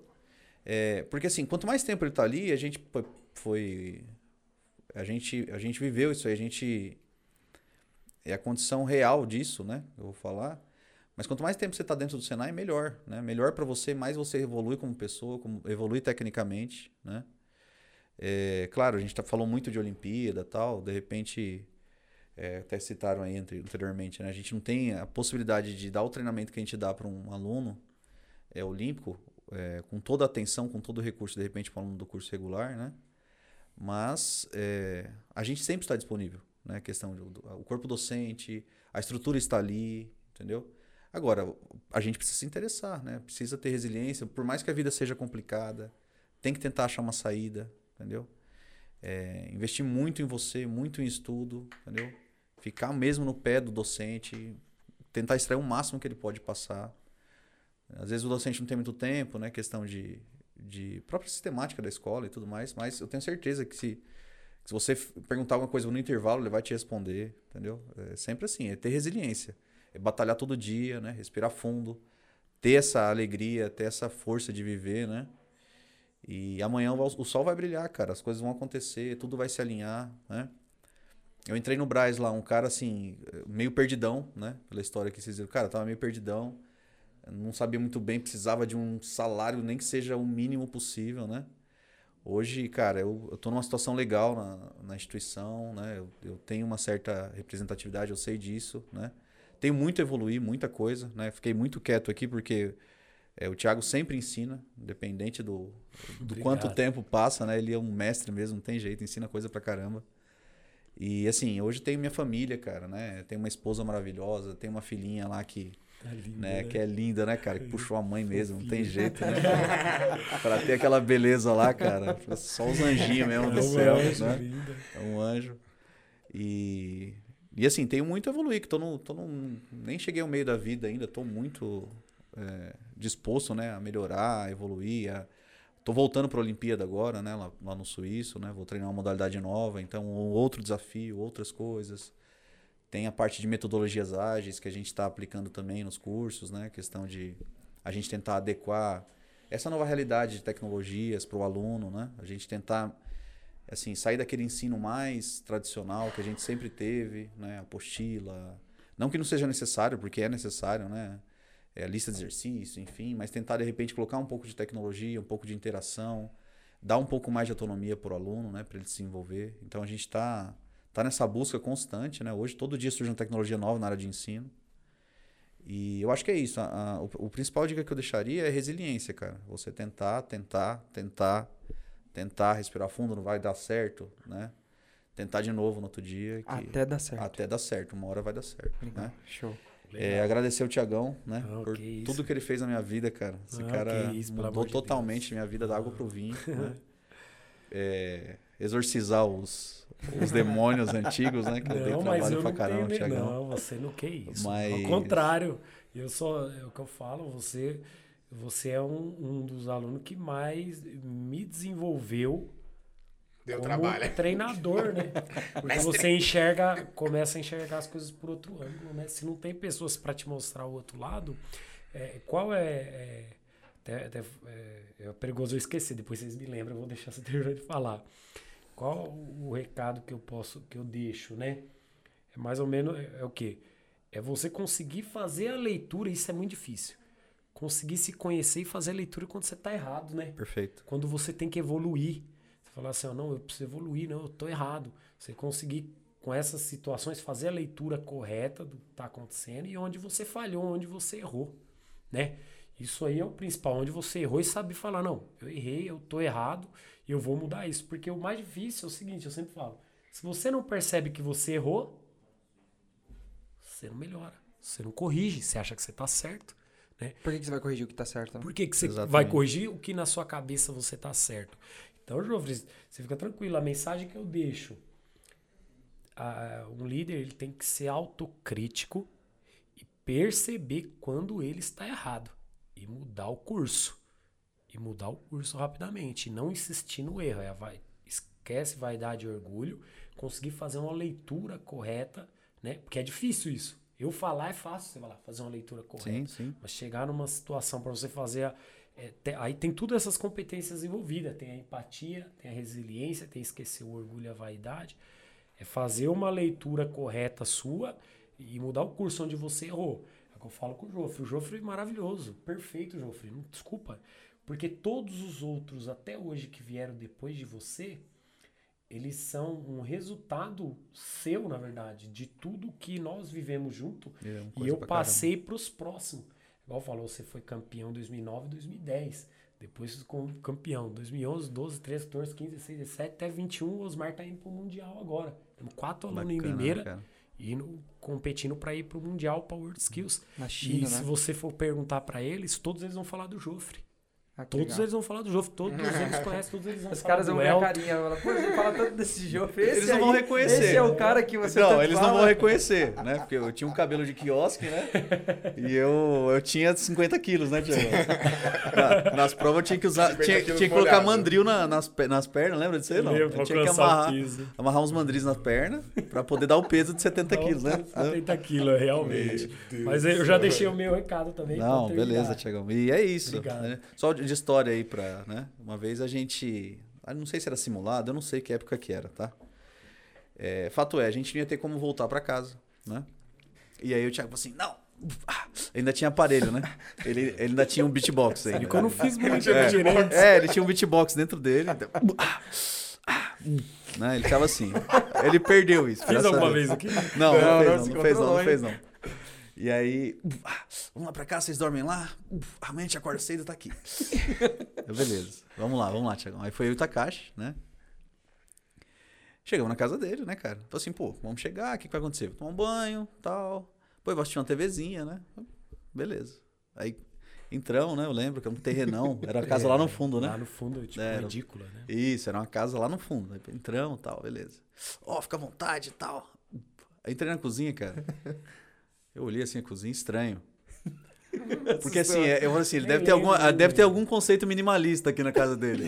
Porque, assim, era, tinha pouca coisa, né? Qualquer coisa. Eu falei, caramba, e agora, né? Fomos pra sala. Só um sofazinho. Não, não era sofazinho. Não, não Não. era. Tinha um torno no- na sala Ah, dele. é verdade, é verdade. E o torno na sala, velho. Aí eu falei, velho. Aí eu pensei treinar assim. aqui. Não, eu falei assim, velho, eu chego em casa e assisto um jogo. Eu tinha esquecido. Esse cara chega em casa e vai tornear peça, velho. É porque, igual eu falei pra vocês, eu prestava, eu trabalhava em várias nas empresas, depois entrei no Senai, mas eu não deixei de trabalhar para o seu Prado na Pluris, que foi de 2004 a 2010. Era o torno dos cilindros. Isso, É. aí eu fazia as peças dele de noite, de madrugada, de sábado, domingo, levava pra Cara, ele. você acredita nisso, cara? Você acredita? No lugar da televisão tinha logo um tornão ligado na tomada. Eu lembro de beber agora. E essa me pegou, eu fiquei com medo, o que, que ele vai falar? Não, não, que não. tinha lá, né? Não, Eu não sabia dessa? Então, mais um. Essa é isso boa, essa eu né, esqueço. O Takashi vai lembrar, depois você... Essa é a receita do sucesso. Quer ter sucesso? Tenha, Tem um torno a na empresa sala. na sua casa, né? Não, tem um torno na sala. Não, e detalhe, né? Você, você tinha que andar de, de sapato dentro da casa. Porque tinha acabado. Não, exato. Você, Você, andava de. Não, vou ficar de meia. Tum! Ai, caramba! Era caso simples, né? Tum! Ai, cara. Não, peraí. Aí você fica de bermuda, calça, né, bermuda, camiseta e bota. E, bota. né? não. Mas, mas fica tranquilo. Ainda tá do mesmo jeito. Só mudou a máquina. Agora eu tenho duas impressoras lá, trabalha direto. De impressora 3D? Impressora 3D. Ah, Aquele legal, filamento legal. de resina, a gente faz projeto. Minha esposa faz, né, junto lá. Ela vende aqueles vazios, faz protótipo pra joia, né? Entrega Ah, pra legal, empresa legal. fundir. Legal. Que Então, show. Que quiser encomendar de impressão lá, a gente faz. Maravilha. Mas é Muito bom, tirou muito bom. Muito Tirou bom. remoção, manufatura por remoção, Agora- manufatura agora por terminamos- agora é aditiva. Aditiva. Terminamos bem esse podcast. Então, Hum. agradecer novamente aí, Jofre, Que Thiago também, que veio lá Ah, de eu que agradeço, pelo amor de Deus. né? Vocês abandonaram aí um pouco a família, mas essas conversas, elas são maravilhosas, assim, enriquecedoras para todo mundo. Quem vai participar da Olimpíada, para quem tá entrando no Senai, acho que a gente Pra conseguiu todo deixar mundo que uma... segue o podcast, né, Bruno? Sim, a gente conseguiu deixar uma mensagem muito positiva. Tá certo? Valeu, Bruno. Muito obrigado, Pessoal, gente. Obrigado, Muito obrigado. Eu que agradeço. Honra. Nós nos vemos em breve. Abraço.